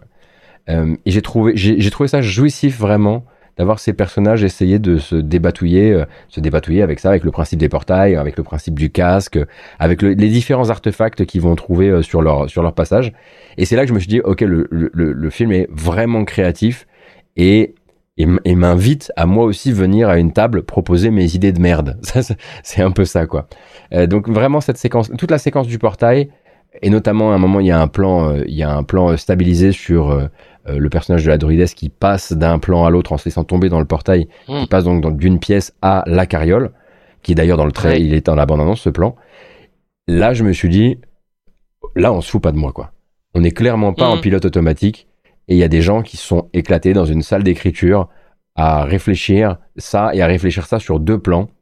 Le plan des personnages et le plan de ceux qui soufflent leurs idées aux personnages. Voilà, ça c'est vraiment... Euh, c'est le moment où je me suis dit, ça bien sûr, et le... Pardon, je, je, m'attarde. Euh, L'espèce de, de double... La, la projection du oui. barde. L'illusion mineure. Oui, oui. Euh, j'en parlais, j'en parlais quand le quand euh, l'ensorceleur, parce que ce n'est pas un sorcier, se, se, se, coince le pied dans la dans la dans la dans le dans le trottoir. Ouais. Mm. Et en fait, cette projection là euh, va très loin visuellement, alors pas très loin dans le choquant, hein, mais très loin dans le grotesque. Mais en fait, euh, montre ce qui se passe quand un sort effectivement fise un peu et, et, et, ne fonctionne pas comme, comme quand, il, quand de, le lanceur comme de sort rate son test de concentration. Voilà. Ouais, c'est ça, ouais. Et, et, en fait, ce truc-là, tu ne pourrais. Enfin, l'effet qui a été appliqué à ce moment, euh, on est à la limite d'une YouTube poupe en plein milieu d'un film que tu vois au cinéma. Et c'est très osé. C'est vraiment très osé. Ça peut être extrêmement désuet, ça peut faire années 80 à une vitesse folle. Mais vu qu'il l'assume, bah ça passe et c'est un plaisir. Voilà, c'était euh, mes passages. Oui, c'est ça la grosse différence. C'est que c'est assumé, quoi. Hmm. Et puis c'est pas, euh, un, ça va pas être le sujet d'une, euh, euh c'est pas Star Lord qui se met à danser parce qu'il a plus d'idées. Euh, pour, oui. pour, pour comparer à du, à du Gardien de la Galaxie par exemple. C'est vraiment, bon, bah, il y a un truc qui, a, qui, a, qui s'est mal passé et l'effet visuel de quelque chose qui se passe mal est drôle euh, quasiment en soi. Ça veut pas dire qu'il n'y a pas des petites vannes et qu'il n'y a pas des petits moments où, où on va euh, remettre les choses en perspective, mais voilà, il, il, a, il, a sa propre, il a sa propre grammaire humoristique et pour ça, il utilise euh, un maximum du catalogue euh, à sa disposition. J'imagine en tout cas une bonne partie du catalogue, euh, notamment des sorts. J'avais eu l'occasion un jour de parler avec le Sven, le patron de l'Ariane, donc qui font les Divinity et qui va faire Baldur's Gate 3, donc du jeu vidéo, et Mhm. qui me disait, qui me disait déjà toute la difficulté quand tu vas faire un jeu vidéo tiré de D&D, tu te fais un grand tableau et tu te dis quels sont les, les, les sorts que je peux que je peux rendre visuels et qu'est-ce qui est de l'ordre du contrôle mental, euh, des choses qui se passent au niveau de l'esprit, au niveau de la terreur intérieure, euh, du, du, de la psyché des personnages, et que je ne pourrais pas mettre dans mon jeu vidéo parce que je peux pas leur mettre de, je peux pas leur donner de langage euh, visuel convaincant et satisfaisant. Mmh. Là, mmh. j'imagine qu'ils ont dû euh, faire quelque chose euh, d'un peu différent. Désolé, j'ai le chat qui miaule derrière. quelque chose d'un peu approchant mais différent pour le film. Et je trouve que ils se sont autorisés beaucoup de choses et qu'ils ont pas, ils, ils, sont pas restés dans le sécurisant. Euh, même si je mm. connais pas du tout le livre de sort et les livres de sort des différentes écoles, hein, mais ça m'a fait, ça m'a donné cette impression. Moi, j'ai encore un truc aussi que on, je viens d'y réfléchir. On parlait d'inclusivité, etc. dedans, euh, de représentation. Je suis désolé, je reviens en arrière mm. dans la discussion. C'est mais, mais c'est un truc qui, c'est vrai que euh, qui avait énormément fait tilter beaucoup de gens euh, problématiques, on va dire ça comme ça, dans le jeu de rôle. C'est pour rester en... extrêmement poli. On va rester, on va rester extrêmement poli. Hein, voilà, c'est pas comme si c'était mon troisième procès contre eux. Euh, les, euh, la, la, manière dont ils ont représenté Elminster Aomar, le grand-père de Simon, qui est Elminster est le plus puissant de tous les euh, magiciens qui aient jamais été créés euh, dans l'univers Donjon Dragon. C'est Mhm. littéralement le genre Dieu sur Terre. On va dire, c'est pas Dieu sur Terre, mais euh, c'est euh, l'élu de Mistra. Il a sauvé, il a, il a arrêté la guerre euh, entre les elfes et les hommes. Euh, voilà, c'est vraiment, euh, c'est, pas pour rien qu'on on dit sa famille, c'est une famille de magiciens réputés, etc. Elminster, c'est littéralement la puissance absolue. Euh, et C'est que- le Gandalf de cet univers. c'est même plus que le Gandalf, c'est l'ensemble des, des Maillards et, et autres créatures de, de l'univers Donjon Dragon. Et que, euh, en fait, il a toujours été représenté comme un magicien avec un chapeau rouge, une cape et un chapeau rouge. Et là, en Mhm. fait, on en fait euh, quelqu'un de euh, plus simple. De, déjà, il est, c'est quelqu'un avec une couleur de peau. C'est, si je dis pas, il est. je sais pas si ça se dit en français basané, mulâtre, je sais plus, parce que je sais qu'il y a des mots qui se disent et d'autres qui se disent plus. Euh, donc là, je, à vous de me dire. Métis, Métis, je dis, voilà, moi merci. je, je dis métis, moi. Mais en tout cas, Métis. effectivement, pour être devant la page Google Images de Elminster à Omar, c'est différent des représentations traditionnelles du personnage déjà. Voilà. Ah bah oui, oui. Et, euh, et ce qui est très drôle du coup, c'est que euh, il y a allez, au moment où est-ce qu'on en avait parlé, et je sais qu'il y en avait énormément sur Reddit qui avaient euh, râlé pour ça, c'est d'avoir du coup un Elminster qui soit euh, une personne de couleur, euh, qui est totalement différent du jeu de rôle et des euh, 40 ans, euh, 30 ans, 40 ans de bouquins et d'écriture qu'il y a eu autour d'Elminster jusqu'à maintenant. Et ça, je trouvais ça quand même pas mal osé et que en effet, ça a fait euh, son effet euh, dans la commu. D&D euh, US euh, problématique et, euh, et autres en disant oui mais bon euh, voilà Elminster maintenant il a fallu faire le, nettoyage pour être politiquement correct. Et du coup je trouvais ça osé mine de rien parce que c'est quand même une très grosse personnalité dans l'univers. C'est une très très grosse euh, Oui, personnalité c'est- oui, c'est aller c'est présenter c'est présenter vraiment le flanc à l'accusation limite en blasphème quoi. Euh, J'ai un, un, un ami un ami très proche qui s'appelle Pipo euh, qui a qui a qui qui aime bien quand on fait chier les cons. Euh, je pense qu'on est dans une situation de ce genre là. Clairement. Et, et personnellement, sachant que euh, bah voilà la réalité, parce que mine de rien, D&D est très axé euh, États-Unis, Amérique. La, la- le- je vais pas dire le clin d'œil, mais le, le fait d'avoir pris cette décision-là dans un pays où euh, justement le- la reconnaissance, hein, bon, on se souvient les mouvements BLM, euh, Mhm. etc. Dans, dans ce chez eux est très très fortement présent. Et le fait d'avoir pris cette décision-là, sachant qu'ils vont s'aliéner une partie de leur communauté, qui est probablement une communauté très assidue, euh, ben moi personnellement, je trouvais que c'était un risque qui était intéressant. Voilà, je dis pas que c'est quelque chose qu'il faut absolument mettre en avant, mais voilà, je, je viens d'y réfléchir et je fais un petit, un, petit euh, check-up de, des, euh, des entre guillemets éléments qui ont été mis en avant comme étant oui problématiques ou autres autour du film. Et c'est vrai que finalement, bah, le retravail autour de ces personnages qui ne sont pas droppés en plein dans ta figure en disant le grand-père de Simon, c'est la plus grande puissance qui ait jamais existé et qui a créé des, des, des, des objets qui peuvent euh, remettre en place les dieux. Ouais, la Ah, preuve, nous on le savait pas. On, on- voilà, on, Eh ben, on est ressorti du film. euh, C'était c'était juste pour les gens qui étaient dans la dans la confidence. Ça. sans que sans que ce soit nécessaire en fait. C'était c'était du bonus. Et c'était très cool. Genre vraiment, Mm. il y, a- y a ce travail, je trouvais, euh, léché. euh, et, euh, et on va revenir sur un autre truc en termes de travail léché, sur les, par exemple la guerre où il y a, qu'il y a entre les, les, steppes, les barbares des steppes du Nord et les, Mm. le culte du dragon. Tu vois le fait qu'on on te balance pas ça là-dedans et qu'en fait quand on fait revenir des gens à la vie c'est pour avoir une information mais qu'il n'y a pas de lore dump en plein ta figure en disant bah tiens en fait on va te faire euh, 50 ans de guerre entre le culte du dragon et, et, euh, et les peuples libres bah moi tout ça c'est des, c'est des choses qui euh, bah, finalement quand je suis sorti euh, du, du film ah bah, c'est, je trouvais que c'était très bien écrit mine de rien pas révolutionnaire mais bien écrit Ça évite les clichés. oui c'est Oui, euh. On dit que la campagne, on dit que le scénario est assez cliché, mais sur certains aspects, effectivement, il évite les clichés. Et typiquement, le fait de profiter d'un flashback pour aller euh, creuser euh, du lore. Donc, en fait, est-ce qu'on a besoin de creuser de lore à ce niveau-là? Non. Euh, on a juste besoin d'avoir une information et on y va et on se laisse pas embarquer effectivement dans euh, la narration de cette bataille euh, en long, large et en travers. Mais attention, sur cette bataille, très important, et là j'ai kiffé, le dragon noir qui dégueule son acide, ça c'est... je m'y Oui, attendais tellement pas. bien. C'était... euh, tu sais, généralement le dragon, tu penses à un nuage d'acide, ou tu... Là, il, Mm. il vomit son truc, c'est- c'est c'est- c'est crado, quoi. C'est... Lui, pour le coup, il est vraiment terrifiant Oui. comme dragon.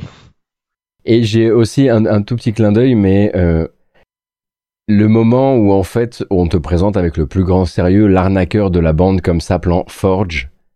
Euh, ce qui est, euh, enfin forgery, c'est littéralement de, enfin c'est de la, c'est c'est le faussaire quoi. Oui. C'était vraiment genre, ben ça, ça donnait l'impression d'un d'un joueur derrière, euh, pas très inspiré au moment de choisir le nom de son personnage.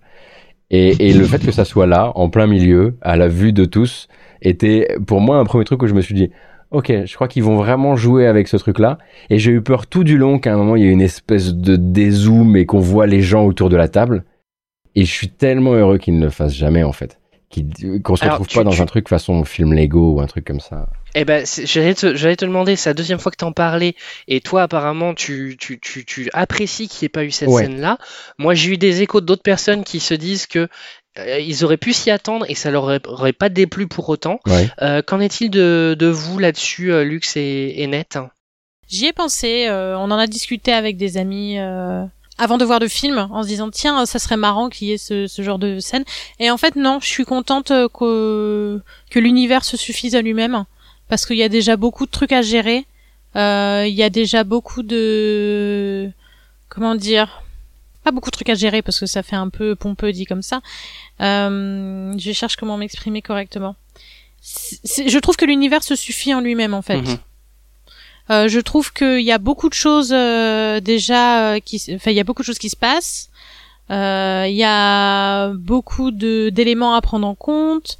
Euh, comme j'ai dit, il y a beaucoup de, de name dropping euh, auxquels on peut euh, avoir ou non la référence.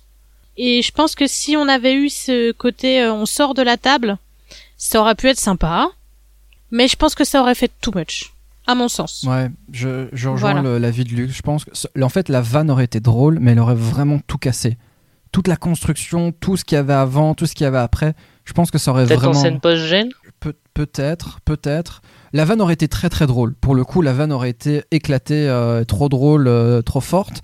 Mais, euh, mais en tant que tel, je pense qu'en plein milieu d'un film, même en plein milieu d'un combat, tu vois, ce moment de, de rupture du rythme pour voir des, une battle map et tout, euh, ouais, peut-être euh, too much. Et puis comment, euh, tu vois, se pose la question, comment tu représentes l'héroïste? Euh, tu vois, Mm. tout ça, euh, bon, c'est pas comme s'il manquait d'acteurs euh, qui font du JDR aux États-Unis pour, euh, pour avoir une belle table. Mais, euh, mais puis- puis- personnellement, moi, ça m'aurait, moi, ça m'aurait sorti du film en fait.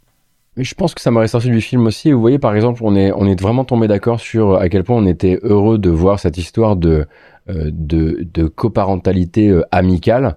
Et par exemple, pour moi, elle aurait perdu toute sa force si à un moment on avait euh, débrayé, ne serait-ce qu'une seconde, autour de gens euh, qui seraient autour de la table. Non pas, je dis pas que ça n'a pas sa place dans une place, dans une, dans Mhm. une partie de JDR, hein, attention. Mais euh, du coup, là, on était vraiment, voilà, on avait des, on avait des figures. Euh, on, on avait donc des, des, des figures parentales attachées à une, à une enfant. Et, et je pense que j'aurais pas vécu le truc pareil si à un moment le film m'avait proposé de voir deux personnes autour d'une table attachées à, un- à un PNJ de l'aventure. Mhm. Mais, mais je comprends, je comprends l'idée de la blague et euh, je répète, hein, pour moi, elle aurait été vraiment trop drôle. Mais je pense qu'au moment même où j'aurais vu le film, ça aurait cassé beaucoup de trucs et surtout le côté affect. Parce qu'à la fin du film, il y a quand même une belle émotion. Enfin, moi en tout cas, il y a quand même une Ouais. petite euh, émotion qui est, qui est apparue entre la décision, euh, bah, justement, euh, de, euh, de- du, du personnage à choisir quelque chose. Je vais vraiment pas spoiler pour le coup, euh, même si on peut. Si, si, bah on est dans la partie spoiler. Donc, On est dans la euh, partie- Ouais, spoiler, mais hein. bon, c'est euh, quand il doit choisir entre sauver Olga ou ranimer sa femme. Ben, tu vois, quand il se rend compte que sa fille, elle est attachée à Olga, parce que même s'il aime sa femme, ben, sa fille a grandi avec Olga. Tu vois, il y a, il y a toute, ces- toute cette question-là, et je pense que ça aurait désamorcé toute la charge émotionnelle que peut avoir cette scène. Ouais. Et toute la construction du film tourne autour de ce père qui veut retrouver euh, grâce aux yeux de sa fille, qui veut absolument lui offrir ce que lui il a connu en année de bonheur euh, avec sa femme, avec sa propre mère. Et en fait, il s'est rendu compte qu'il passe sa vie à courir euh, derrière un bonheur que euh, sa fille connaît déjà avec, bah, la, avec Olga, tu vois. Et, euh, et je Mhm. pense que le fait de sortir même 5 minutes, 2 minutes de, de ce cadre-là, honnêtement, ça aurait été super drôle. Et je le répète, hein, ça aurait été vraiment été super drôle. Mais moi, personnellement, ça aurait désamorcé toute la charge et euh, l'importance que, que ce film propose au fur et à mesure. Je vous cache pas en plus que moi, de, mon côté de la lorgnette de la parentalité, euh, c'est un sujet qui est toujours très très très sensible. Euh, Il y a beaucoup d'œuvres cinématographiques ou sérielles ces derniers temps qui euh, vont toucher un petit peu à cette corde-là systématiquement. Hein. Je vais pas toutes les citer parce que pour certaines, c'est même du spoil. Et là, en plus, il y avait ce côté un peu euh, euh, un autre parent, euh, certes improvisé, qui fait du gaslighting à la gosse sur euh, les agissements de, de- du parent qui n'est plus là, qui a fait des choix, qui a fait qu'il est plus ou moins absent. Bon, autant vous dire que vis-à-vis de mon histoire personnelle, euh, ça résonnait pas mal. donc, euh, Ouais, ouais. donc, et à la fin, euh, en plus, il y avait cette, il y, a- il y avait cette fin qui est de, de, ben, je veux te ramener ta mère. Bah oui, mais en fait, ma mère, c'est Olga. Mhm. Elle lui dit pas Mhm. comme ça, la petite, mais c'est ce qu'elle lui fait comprendre à la fin. C'est euh, ma mère, c'est pas la femme que tu as perdue, euh, qui est symbolisée par cette petite libellule que tu vois de temps en temps. Euh, ma mère, celle qui m'a élevée, c'est Olga, c'est ton amie, et là on est en train de la perdre, et on a la chance de pouvoir la ramener, donc faisons-le. Et, euh, et euh, oui, j'ai été touché par, par ce moment-là, et euh, Chris Pine le joue plutôt, plutôt bien. Je, je comprends le dilemme qu'il traverse euh, totalement. Euh, je- voilà, Moi, je le- moi, personnellement, je je, m'attendais pas à voir ça en fait dans un film D&D. hein. Et ça, c'est le truc. Et quand je suis sorti de la salle, je me suis dit, ok, c'est un chouette film. Je m'attendais pas à voir une, euh, une, je vais pas dire une fin comme ça parce que tu la vois quand même arriver. On va pas se mentir, tu la vois arriver, oui, bien sûr. mais qu'elle te prenne, tu vois, comme ça. C'est Mhm, c'est mhm, classique, mais ça arrive quand même à faire son effet parce que c'est traité et c'est c'est amené de sorte à ce que ça puisse prendre effet. Moi, J'avoue, j'ai pleuré. hein. Je veux- ok, je l'avoue aussi. Je vais, pas- je vais Ah, l'avouer. mais moi, moi, moi, pareil. Hein, Bon, je eu je mon- pleure facilement devant Mais les moi, films. c'est- c'est- mais- c'est- ces questions-là, euh, ces, questions-là, moi, ça me, moi, c'est c'est bon, ça, ça tombe là, c'est c'est fini. Hmm. Moi j'ai failli, mais j'ai pensé à mon make-up. Les priorités. C'est Pour, ça. pour rebondir juste sur ce que tu disais tout à l'heure à, à propos du, du gaslighting, à noter quand même, euh, on aurait pu même le dire à la partie, dans la partie non, non spoilante, mais Hugh Grant n'est vraiment pas juste venu prendre un chèque en fait. Oui, Ah non non non non non, c'est vrai. Oh, C'est vrai, c'est vrai qu'on l'a pas dit Il, dans la il partie. se marre euh, bien, il, il a vraiment un personnage que tu as, vraiment envie de le frapper au visage à chaque fois qu'il prend la parole et, et c'est et dans le bon sens du terme, c'est-à-dire que il est proprement détestable, hein, notamment durant cette, Mm. euh, toute cette scène où il, où il réécrit, euh, où il réécrit l'histoire. Alors que moi, je voyais, le, je voyais le mec sur l'affiche et je me disais, oh là là, euh, ça va être le, ça va être le mauvais choix ou un truc comme ça. Même si, en fait, euh, je dis ça, mais ça fait, ça fait mille ans que j'ai pas vu, euh, que j'ai pas vu ce qu'il fait au, au cinéma actuellement, quoi. Mais, euh, mais effectivement, il fait un, il fait un méchant. euh, euh, c'est-à-dire qu'il est, euh, il est, il est rigolo. euh, il est pas horriblement. euh, c'est-à-dire que c'est pas un pervers qui tue, euh, qui. euh, ouais. c'est pas un- voilà ça, ça, ça, ça peut faire euh, tel que vous me dépeignez des D&D depuis tout à l'heure ça m'a l'air d'être plutôt le bon euh, le, le bon ton à donner à un méchant quoi Le charlatan. C'est vraiment Ouais, le voilà. charlatan. C'est le background du Mm. charlatan dans le fil, dans le jeu. euh, C'est vraiment. euh, bah, on a le profil des deux méchants euh, humanoïdes et humains particulièrement classiques de, de ces univers-là et dans les campagnes de Donjons et Dragons. On va avoir le méchant sans pouvoir, mais particulièrement Rotor qui a beaucoup de moyens, et on va avoir le méchant euh, qui a le côté euh, pouvoir, magique, Mhm. etc. On a les deux qui sont représentés, euh, qui fonctionnent en complémentarité, mais qui en même temps se, se, se, se poignardent dans le dos l'un et l'autre. Euh, non, non, ça, ça, ça fonctionne très bien. Alors, moi, ça me fait toujours sourire de, de penser que Hugh Grant est allé dans un film qui s'appelle Donjons et Dragons, parce qu'il faut savoir que Hugh Grant a un rapport très particulier avec le mot donjon. mhm, mhm. ah Je sais pas Ah. si vous savez, non Non. mais pas version jeu de rôle. Oui, Enfin, si, il y a un peu de jeu de rôle là-dedans, mais euh, On Ah, va dire que s'il est fan de la France, c'est pas pour rien. S'il a, acheté une maison euh, dans le sud, euh, c'est pas pour rien. voilà. Mais c'est, mais c'est, c'est assumé, hein. Ah Oui, oui, il, Très bien. il- il assume depuis, euh, de il-. Il, assume depuis quelque temps euh, d'avoir cette, euh, ce côté-là euh, de sa personnalité et de sa vie privée. Ok. C'était pas dans le closer que j'ai lu chez la coiffeuse. Non, mais c'est arrivé il y a pas longtemps, je crois. J'ai... Ça a moins d'un an cette info-là, et, euh, et il en a joué pas mal pendant la promotion. ah. Il en a joué pas mal. Écoutez, euh, je sais pas comment vous le dire, euh, c'est une pe- petite digression, mais on est en train de parler de Hugh Grant et je viens de voir apparaître sur mes news le fait que Hugh Grant allait jouer un Oompa Loompa dans le prochain Charlie et la chocolaterie. Voilà, J'ai vu Oh passer mon ça Dieu. aussi. nous pouvons continuer. Oh là là. Euh, Là, peut-être qu'il va pour le chèque. ouais, peut-être, ouais.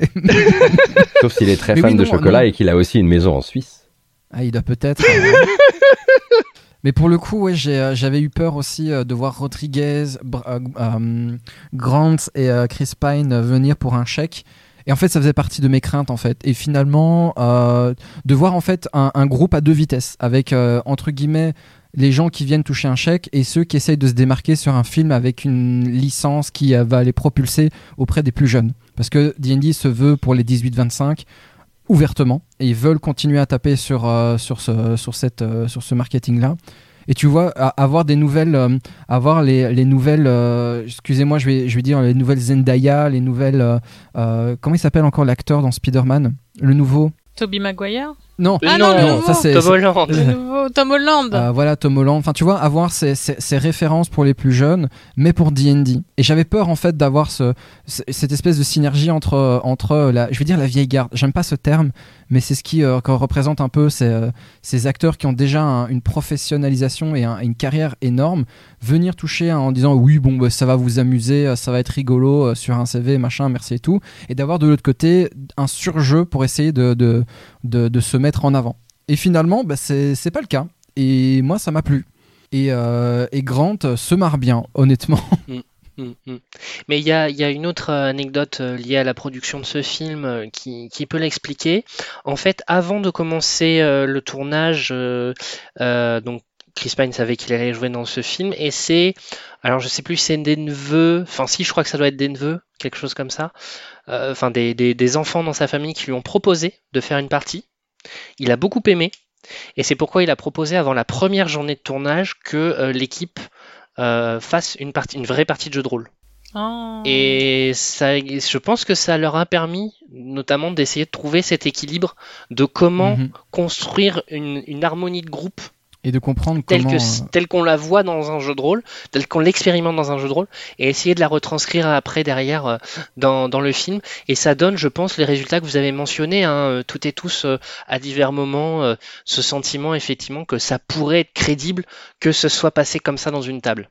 soit Je sais plus, tu avais une expression gotose, euh, c'était euh, euh, on sent bien la négociation du plan qui va foirer et qu'il y a absolument, il y en a, un- il y a un des joueurs qui a absolument besoin de convaincre les autres. Tu as dit quelque chose comme ça tout à l'heure et je pense que cette expérience-là d'avoir fait une partie de jeu de rôle avant, euh, ensemble, c'est ce qui est- ça leur a permis d'obtenir ce résultat-là.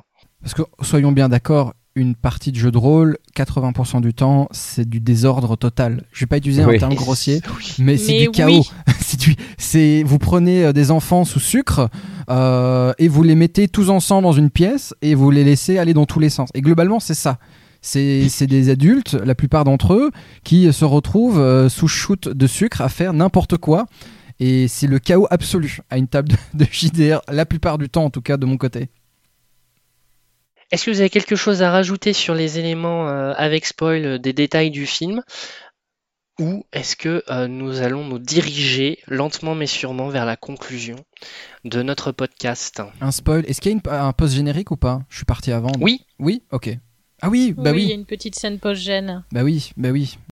Mais qui, n'a, qui, ne, qui, Qui ne ne vend rien vend sur une rien. éventuelle Oui, suite, non, euh, ça vend rien. qui, est, qui, est, qui, est, qui est une post-gène blague. Blague, référence à un sort euh, qui n'a pas été terminé, euh, etc., etc. C'est Ok. ça. Exactement. Euh, du coup, euh, je voulais connaître un peu, euh, suite à ce film, vos envies futures concernant euh, bah, de plus futurs films Donjons et Dragons potentiellement, et puis euh, vos envies futures, ce- bah, Gotos notamment vis-à-vis du JDR.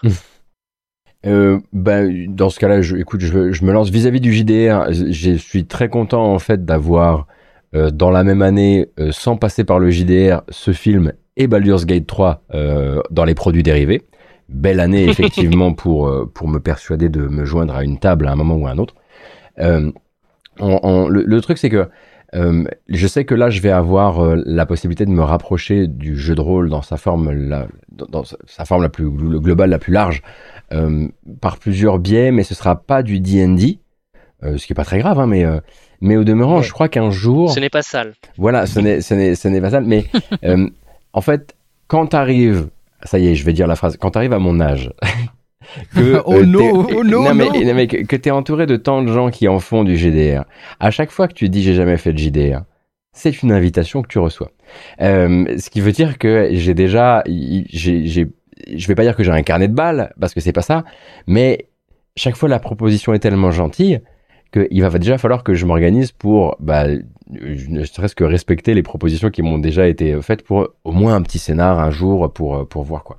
Euh, donc euh, j'imagine que là-dedans il doit notamment y avoir du D&D, mais on, m'a, on a proposé de me MJ du Warhammer histoire de régler une vieille histoire aussi. Euh, et, euh, et, et voilà quoi. Euh, et vis-à-vis de vis-à-vis du, du, du film, euh, je me suis fait exactement cette réflexion en sortant de la, de la salle de ciné, après m'être dit que finalement bah, cette euh, scène post-générique, elle, était- elle apportait vraiment rien, et, euh, et qu'on était quand même devenus des sacrés enfants gâtés à attendre maintenant que les scènes post-gènes soient vraiment des trucs hyper cool, parce que on est, c'est pas nécessaire normalement une scène post-gène. Euh, mais mon premier truc, c'était de me dire, un comme ça, tous les temps étant donné, j'en prends un avec plaisir. Euh, et faut y aller pour me faire souhaiter euh, plus de franchisés au cinéma de manière générale. Mm, Et mm. pourtant, c'est le premier truc que je me suis dit. Je me suis dit, s'ils arrivent à garder ce côté euh, non cynique et cette fraîcheur, alors il faut bien sûr euh, sur le deuxième euh, beaucoup plus la, la cultiver, j'imagine. Mais je me suis Mhm. dit, euh, hein, comme ça, ça me, ça, j'irai, euh, j'irai avec le sourire au ciné. alors, je dis pas le nombre d'années parce que très honnêtement, j'imagine que comme pour le jeu vidéo, le, le cinéma voit ses temps de production se rallonger euh, de manière euh, complètement délirante. Et je veux pas, euh, je, veux, je veux pas hérisser des gens qui travaillent dans le ciné qui me diraient que c'est voilà qu'on fait pas un film en un an ou qu'on fait pas un film en deux ans. ou bref, Ah bon? Pourtant, les jeux Pokémon? Non, je rigole, c'est les fameux. Et euh, t'as parlé de jouer. Est-ce que maîtriser, ce- tu, tu- Ah. tu, tu en pourrais en être là? Alors, hmm, je crois pas. Je crois Non, pas parce que C'est trop tôt. Euh, alors déjà c'est trop, trop tôt, mais j'ai une euh, c'est probablement ce qui, me- ce qui a fait que j'ai pas non plus cavalé après les tables de, de, de JDR dans mon adolescence etc. Euh, j'ai pas mal de euh, j'ai pas mal d'angoisse euh, sociale notamment liée à la à la l'improvisation. D'accord. c'est ce qui fait par exemple que je suis la personne qui va discrètement se retirer de la pièce si les gens proposent de faire par exemple un loup-garou euh, ou tout autre jeu nécessitant un peu de hum, un peu d'improvisation et peut-être aussi un, peu- une- un, un peu de mensonge. C'est-à-dire que en fait je vire pivoine tout de suite, je suis rouge et je si on si des gens sont dans la même équipe que moi, et ben ils ont déjà le maillon faible dans leur équipe alors qu'on n'a même pas encore commencé. Euh, du coup, euh, ça demanderait quand même, il y a une certaine, il y a des certaines poker face, j'imagine quand même à avoir quand tu maîtrises euh, du, du JDR, euh, ou en tout cas, faut être capable de d'improviser. Et moi, très rapidement, si je suis pas sur le, si le truc est pas entièrement écrit et si je, si ça sort du rail, je peux vite perdre mes, mes moyens. Et notamment quand la la soirée euh, de- d'autres personnes en dépend, la qualité de leur soirée quelque part. Oui, je vois ce que tu veux Voilà. Ah, dire. Donc c'est pour ça que c'est pour ça que voilà deux endroits où on ne m'a pas retrouvé beaucoup, c'est dans les dans les soirées euh, les soirées euh, loup-garou et généralement au premier rang dans les cours de PS parce que peur de faire perdre mon équipe. Euh, donc, on retrouve un peu ces deux trucs. Donc c'est pour ça qu'il faut et il faut clairement que j'arrive d'abord euh, par le la lorgnette du euh, du joueur euh, Mm. pour me débarrasser à mon avis de pas mal d'idées reçues déjà. Ça marche. Lux de ton côté. Ce que j'attends, Ouais. eh ben, j'attends. euh, Alors d'un point de vue personnel, j'attends de continuer euh, mes campagnes. Mhm. Voilà, parce que c'est vraiment, euh, c'est vraiment des moments, euh, des moments plaisants, les moments, les parties de jeux de rôle. Euh, c'est des moments où je retrouve mes copains ou mes copines. C'est des moments où, euh, soyons honnêtes, on boit des coups, euh, on digresse, donc on se raconte un peu nos vies.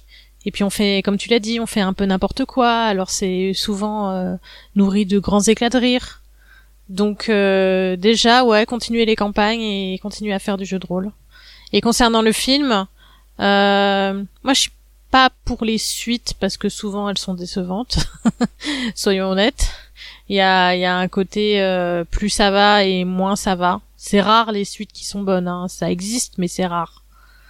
Et euh, mais s'il y a une suite, euh, bah j'irai la voir Mhm. parce que parce que je suis ce qu'on appelle une Yankee ou, ou un pigeon.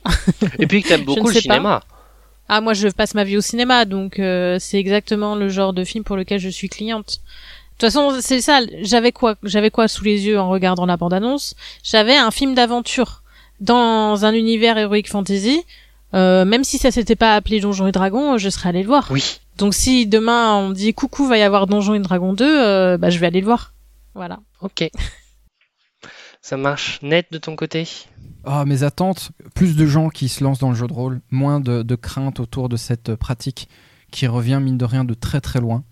De nouveau, hein, la, chance, c'est que euh, D&D a autant fonctionné avec tout ce qu'il y a eu autour, euh, de la licence JDR et tout, et qu'il y a eu vraiment un, essor de la communauté. Et je parle vraiment de communauté pour le coup autour de grands projets, Critical Role étant vraiment le numéro un international euh, à plein de niveaux.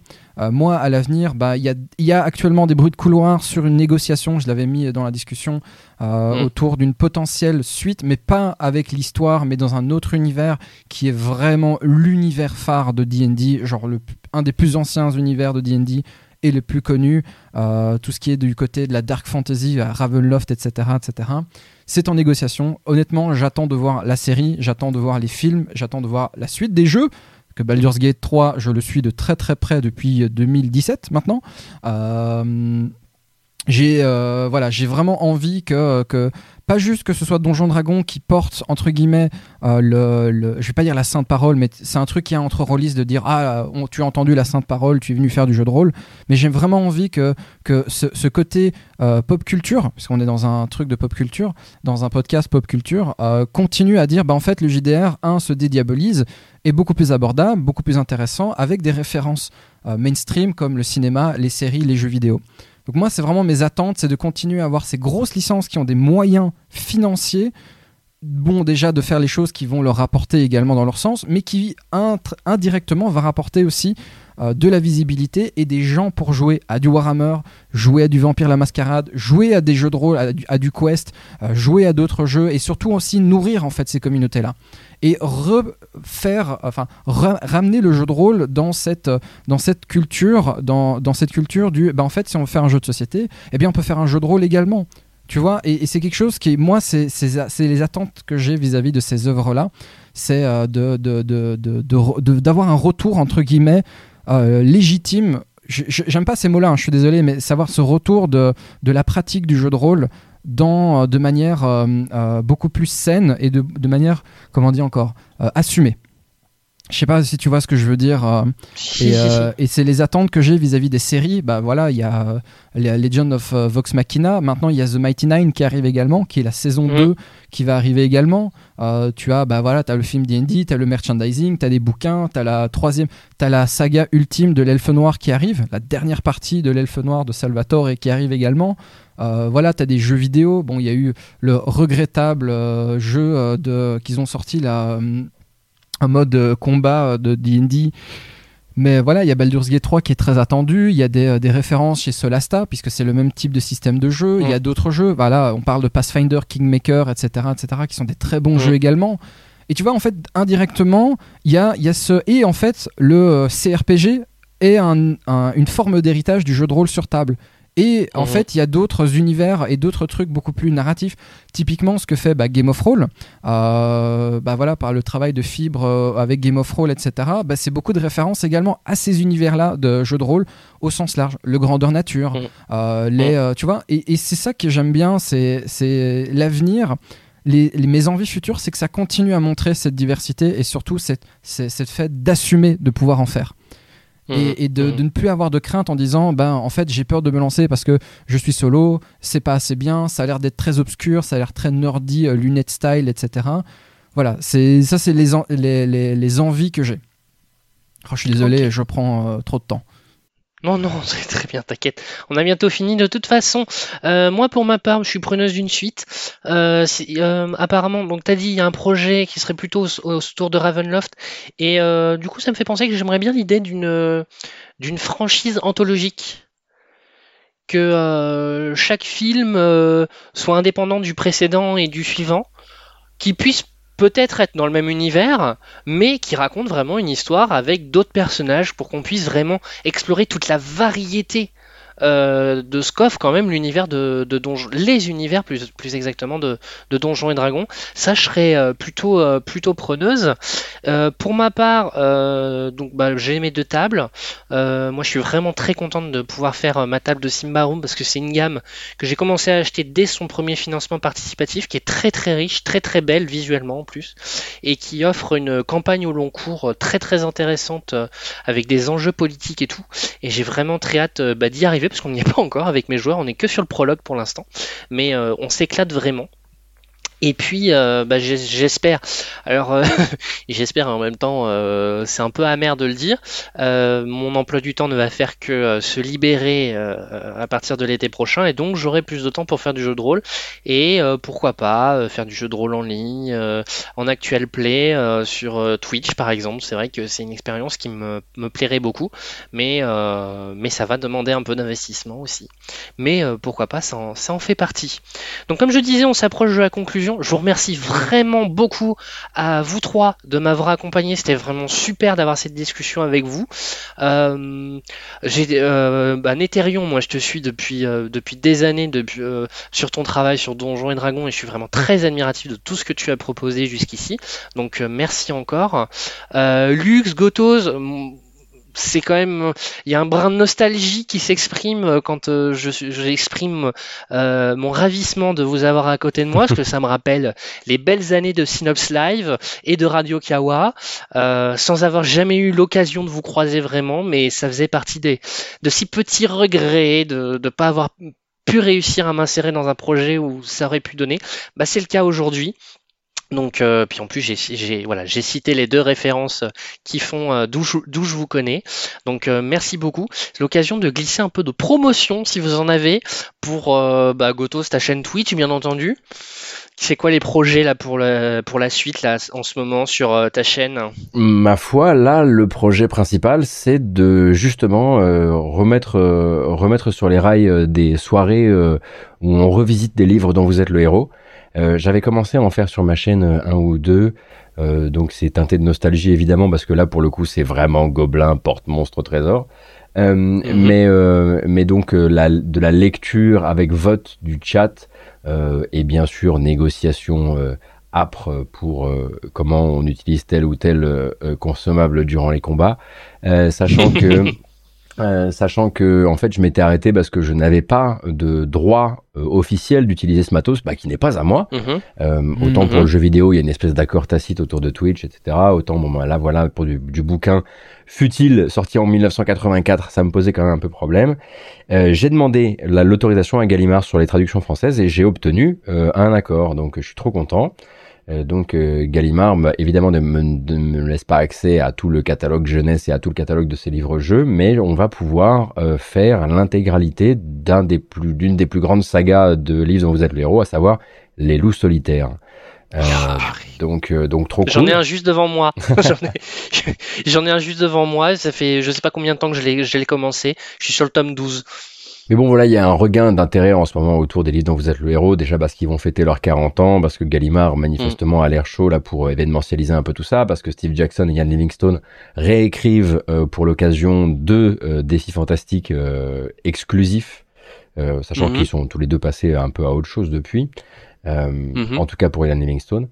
Et euh, mais du coup, moi, je viens m'insérer un peu là-dedans par accident, mais on va en profiter quand même, et je vais voir comment moi je peux me démerder pour peut-être ne pas faire ça en direct de chez moi, mais peut-être mm, faire mes premières émissions un peu en plateau, on pourrait dire, euh, sur la chaîne, euh, sachant que c'est complètement en discussion actuellement et que si ça se trouve, ça finira chez moi avec quelques toiles d'araignée au mur. Voilà.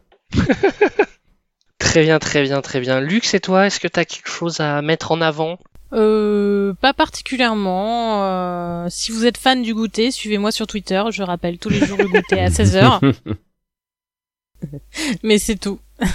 non, blague à part, euh, vous pouvez me retrouver dans deux podcasts, dans Halo Central, qui paraît à peu près tous les deux mois, qui parle de culture pop et de culture générale, Mhm. et dans Comics Outcast, je suis revenue dans Comics Outcast après euh, des années de désertion.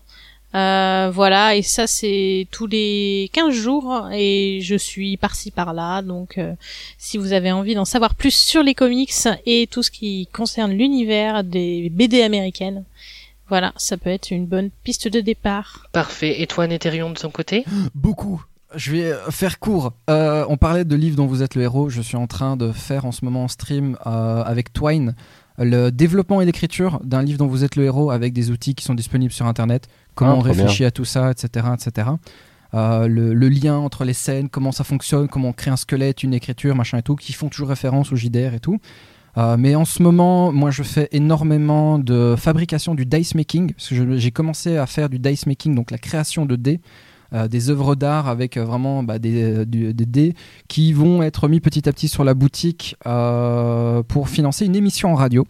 Euh, également, hein, il faut Wow, financer. euh, euh, j'ai la chance, l'honneur et la chance d'avoir des contacts à la RTBF en Belgique évidemment, on reste toujours euh, sur le, territoire belge, de pouvoir potentiellement faire euh, donc du jeu de rôle encore et toujours euh, sur des ondes radio et, euh, du coup je, mets toute mon énergie là-dedans euh, pour bah, continuer à proposer un stream tous les jours, des vidéos régulières deux à trois fois semaine, des trucs rigolos sur TikTok avec des montages claqués au sol et, voilà continuer à, proposer aux gens régulièrement et quotidiennement de juste bah, vivre JDR, manger, je suis Camour, je suis JDR. Voilà, c'est tout ce que j'ai vraiment à, à dire. Parfait, très bien. Eh bien, de mon côté, pas grand-chose. On espère toujours euh, pouvoir euh, reprendre euh, tôt ou tard les podcasts YMCU, donc sur l'univers du, du MCU, concurrent de- des clairvoyants que nous citions tout à l'heure, et, euh, et, euh, et aussi les podcasts st- Site Alpha sur l'univers de, de Stargate. C'est toujours en négociation. Il faut, on est toujours sur les mêmes problématiques de euh, pas de motivation, mais de charge mentale disponible à allouer à, un truc qui certes est plaisant, mais euh, qui demande un peu de, concent- de concentration et d'y consacrer du temps, voilà. Donc, euh, mais voilà, Manu nous, a relancé pas plus tard qu'aujourd'hui pour pour Site Alpha, comme quoi. Vous voyez, Les- Euh, les aujourd'hui au astres. moment où nous enregistrons. hein. oui, ça doit être les, astres, quelque c'est chose ça. comme Euh, et puis sinon, bah, de toute façon, je reviendrai quoi qu'il arrive sur le coin pop tôt ou tard. Euh, si, euh, si, si, si, si, si, si, nous avons pour projet avec Quentin et Manu euh, et sans doute d'autres gens de faire un podcast sur la franchise Mission Impossible, Oh. puisque euh, il y a un nouveau Mission Impossible qui sortira cet été et que euh, bah, nous, au moins nous trois, euh, Manu et Quentin euh, et moi, nous sommes euh, très friands et de, de cette franchise-là. Donc euh, nous ferons bien entendu un podcast thématique sur euh, les films Mission Impossible à venir très prochainement. Voilà. Gotos, Lux, Net, merci encore une fois énormément pour votre participation. Chers auditeurs et auditrices, merci beaucoup pour votre écoute. Je vous souhaite une bonne journée, une bonne soirée à partir du moment, peu importe le moment où vous écoutez ce podcast. Je vous fais des bisous et je vous dis à bientôt. À bientôt. Allez, salut. Oh, ça, ça craint.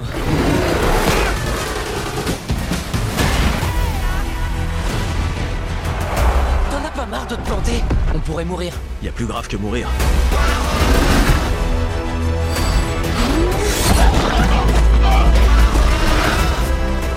J'ai perdu tout ce que j'aimais le plus. Si on renonce maintenant, ça aurait été pour rien. Je veux pas te voir mourir. Voilà pourquoi j'aime autant sortir. Vous avez perdu.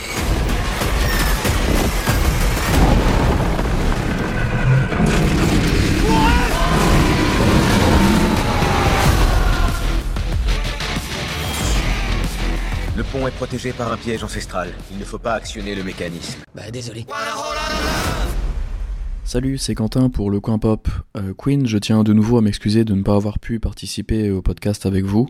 J'ai vraiment hâte de, vous écouter et je tiens de nouveau à te remercier de, me permettre de, de vous partager mon avis euh, rapide sur ce film qui est un des, blockbusters de ces derniers mois, voire même de ces dernières années, qui m'a le, plus surpris en salle. je crois que tu m'avais invité à la base parce que j'étais un peu la, caution novice autour de, du, jeu de rôle et de la franchise Donjons et Dragons. c'est vrai que c'est quelque chose qui m'intéresse que vraiment très peu, même si euh, j'avais beaucoup vu, beaucoup trop vu euh, étant euh, jeune, le, premier film Donjons et Dragons à l'époque que j'avais en, VHS et que j'aimais beaucoup étant enfant, et j'en suis désolé.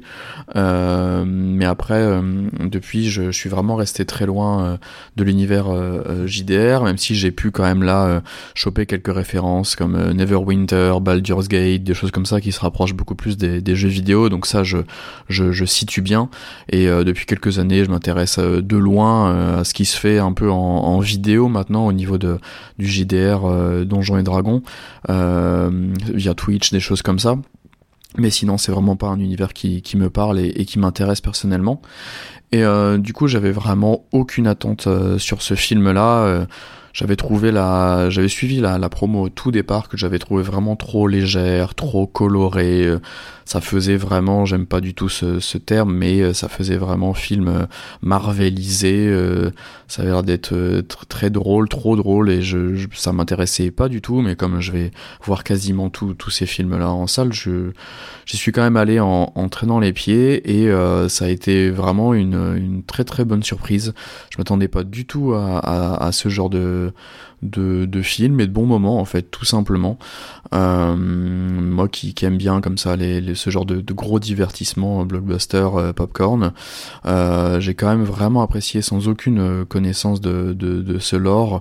Et sans que ce soit agaçant il y a énormément de références et, et c'est tant mieux.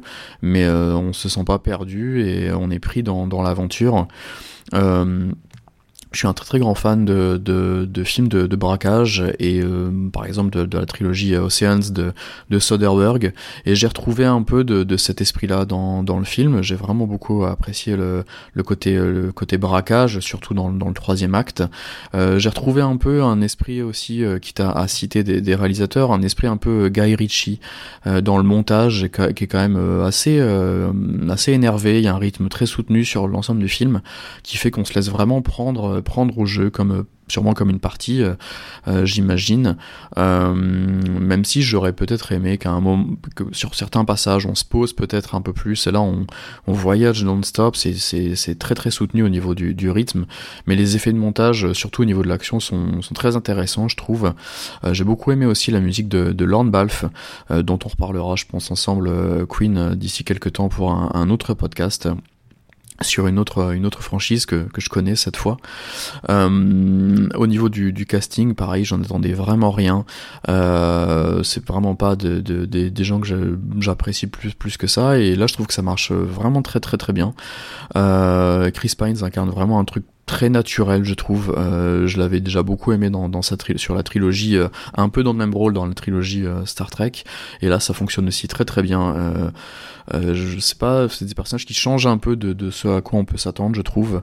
Je trouve que lui fonctionnait très bien. Michelle Rodriguez étrangement vraiment beaucoup aussi qui est une actrice que, que j'aime pas vraiment, mais qui là fonctionne très bien dans, ce rôle-là. Euh, les personnages, les euh, acteurs, les, les actrices les, les, plus jeunes m'ont bien plu aussi, même si je j'étais un peu moins pris, enfin j'ai un peu moins aimé le, le, personnage de, de, de, la vilaine personnellement. Mais euh, je trouve que qu'au niveau du casting, on sent vraiment un truc d'équipe comme j'imagine une partie et qui fonctionne vraiment très très très bien. Euh, la, la, fille aussi du, du, personnage de Chris Pines aussi, euh, euh j'ai beaucoup aimé. Euh, et du coup, euh, au niveau des effets spéciaux, j'étais pas trop. Enfin, je pense que forcément ça aurait pu être mieux, mais au, vu du budget, euh, je trouve que ça tient vraiment la route quand même. Euh, même si j'aurais peut-être aimé personnellement un peu plus d'effets euh, pratiques quand même, mais mais sinon ça ça fonctionne bien. Je pense que ça vieillira plutôt bien quand même. et à l'inverse de, de, certains justement Marvel et autres blockbusters récents à fond vert et bleu, pas possible. là, je trouve je trouve que ça ça fonctionne bien. Euh, dans le genre aussi qui, qui t'a comparé forcément avec ce, ce, genre de ce qui, ce qui, se fait actuellement dans, dans, dans ce genre de film, euh, il y a un caméo là d'un, d'un, autre acteur que j'ai trouvé euh, pertinent et intéressant et, et assez drôle. Et du coup qui t'a resté sur l'humour, j'ai trouvé que le, le dosage était vraiment très très très bien géré sur tout le, sur tout le film. J'avais l'impression que, que moi qui avais vu ça de loin, que la promo mettait vraiment l'accent là-dessus. Et en fait je trouve ça hyper intelligent. Un peu justement euh, peut-être que c'est Chris Pines qui me fait penser à ça, mais comme sur la cette trilogie euh, Star Trek par exemple, euh, où on arrive très bien à gérer le, à distinguer le premier degré du second degré, du, on n'est pas sur du, du méta tout le temps. c'est un humour qui, qui change un peu et qui fonctionne, je trouve vraiment très très bien. Et dans l'ensemble, du coup, je trouvais ça très ludique en fait. D'ailleurs, il y a, y a, une idée du, du film qui qui me fait penser justement à tout à l'heure je le disais à Soderbergh ou, Guy Ritchie euh, que j'ai vraiment trouvé superbe avec ce, bâton là, euh, cet objet et tout l'aspect euh, téléportation le, miroir et tout ça. Et j'ai trouvé ça hyper intéressant. Pour moi c'est vraiment la meilleure partie du, film tout ce passage là euh, et du coup dans l'ensemble c'est vraiment un, film qui j'ai l'impression a été fait pour une fois dans, ce paysage euh, de, de, gros films euh, à franchise américaine euh, qui me semble avoir été fait avec du cœur ou au moins de l'honnêteté, euh, tout en étant un truc quand même euh, très grand public, très familial, euh, et ça se tient sur le sur la durée. J'ai été surpris de, de, voir, je, je, me suis fait prendre même sur des choses très très bêtes et très basiques comme le, le rôle du personnage de, Hugh Grant. je m'excuserai, mais je ne me rappelais plus du nom du personnage ou forcément le, retournement à la fin avec l'artefact qui permet la résurrection. C'était couru d'avance, mais j'ai été pris vraiment dans, dans cette aventure. Euh, et j'ai vraiment passé un super moment là, sur, sur ce film-là. Je m'attendais pas du tout à ça. Je pense qu'on retrouve vraiment l'esprit, et j'ai hâte de vous écouter pour savoir un peu, mais euh, je, pense qu'on retrouve vraiment vraiment l'esprit euh, euh, Donjons et Dragons là-dessus. et du coup, pour moi, voilà, une des une très très bonne surprise de, ce début d'année 2023. J'avais pas pas eu euh, ce genre de surprise au cinéma euh, depuis quelques temps et ça fait vraiment plaisir. Donc voilà pour mon, mon avis euh, rapide sur, sur ce Donjon et Dragon. merci beaucoup.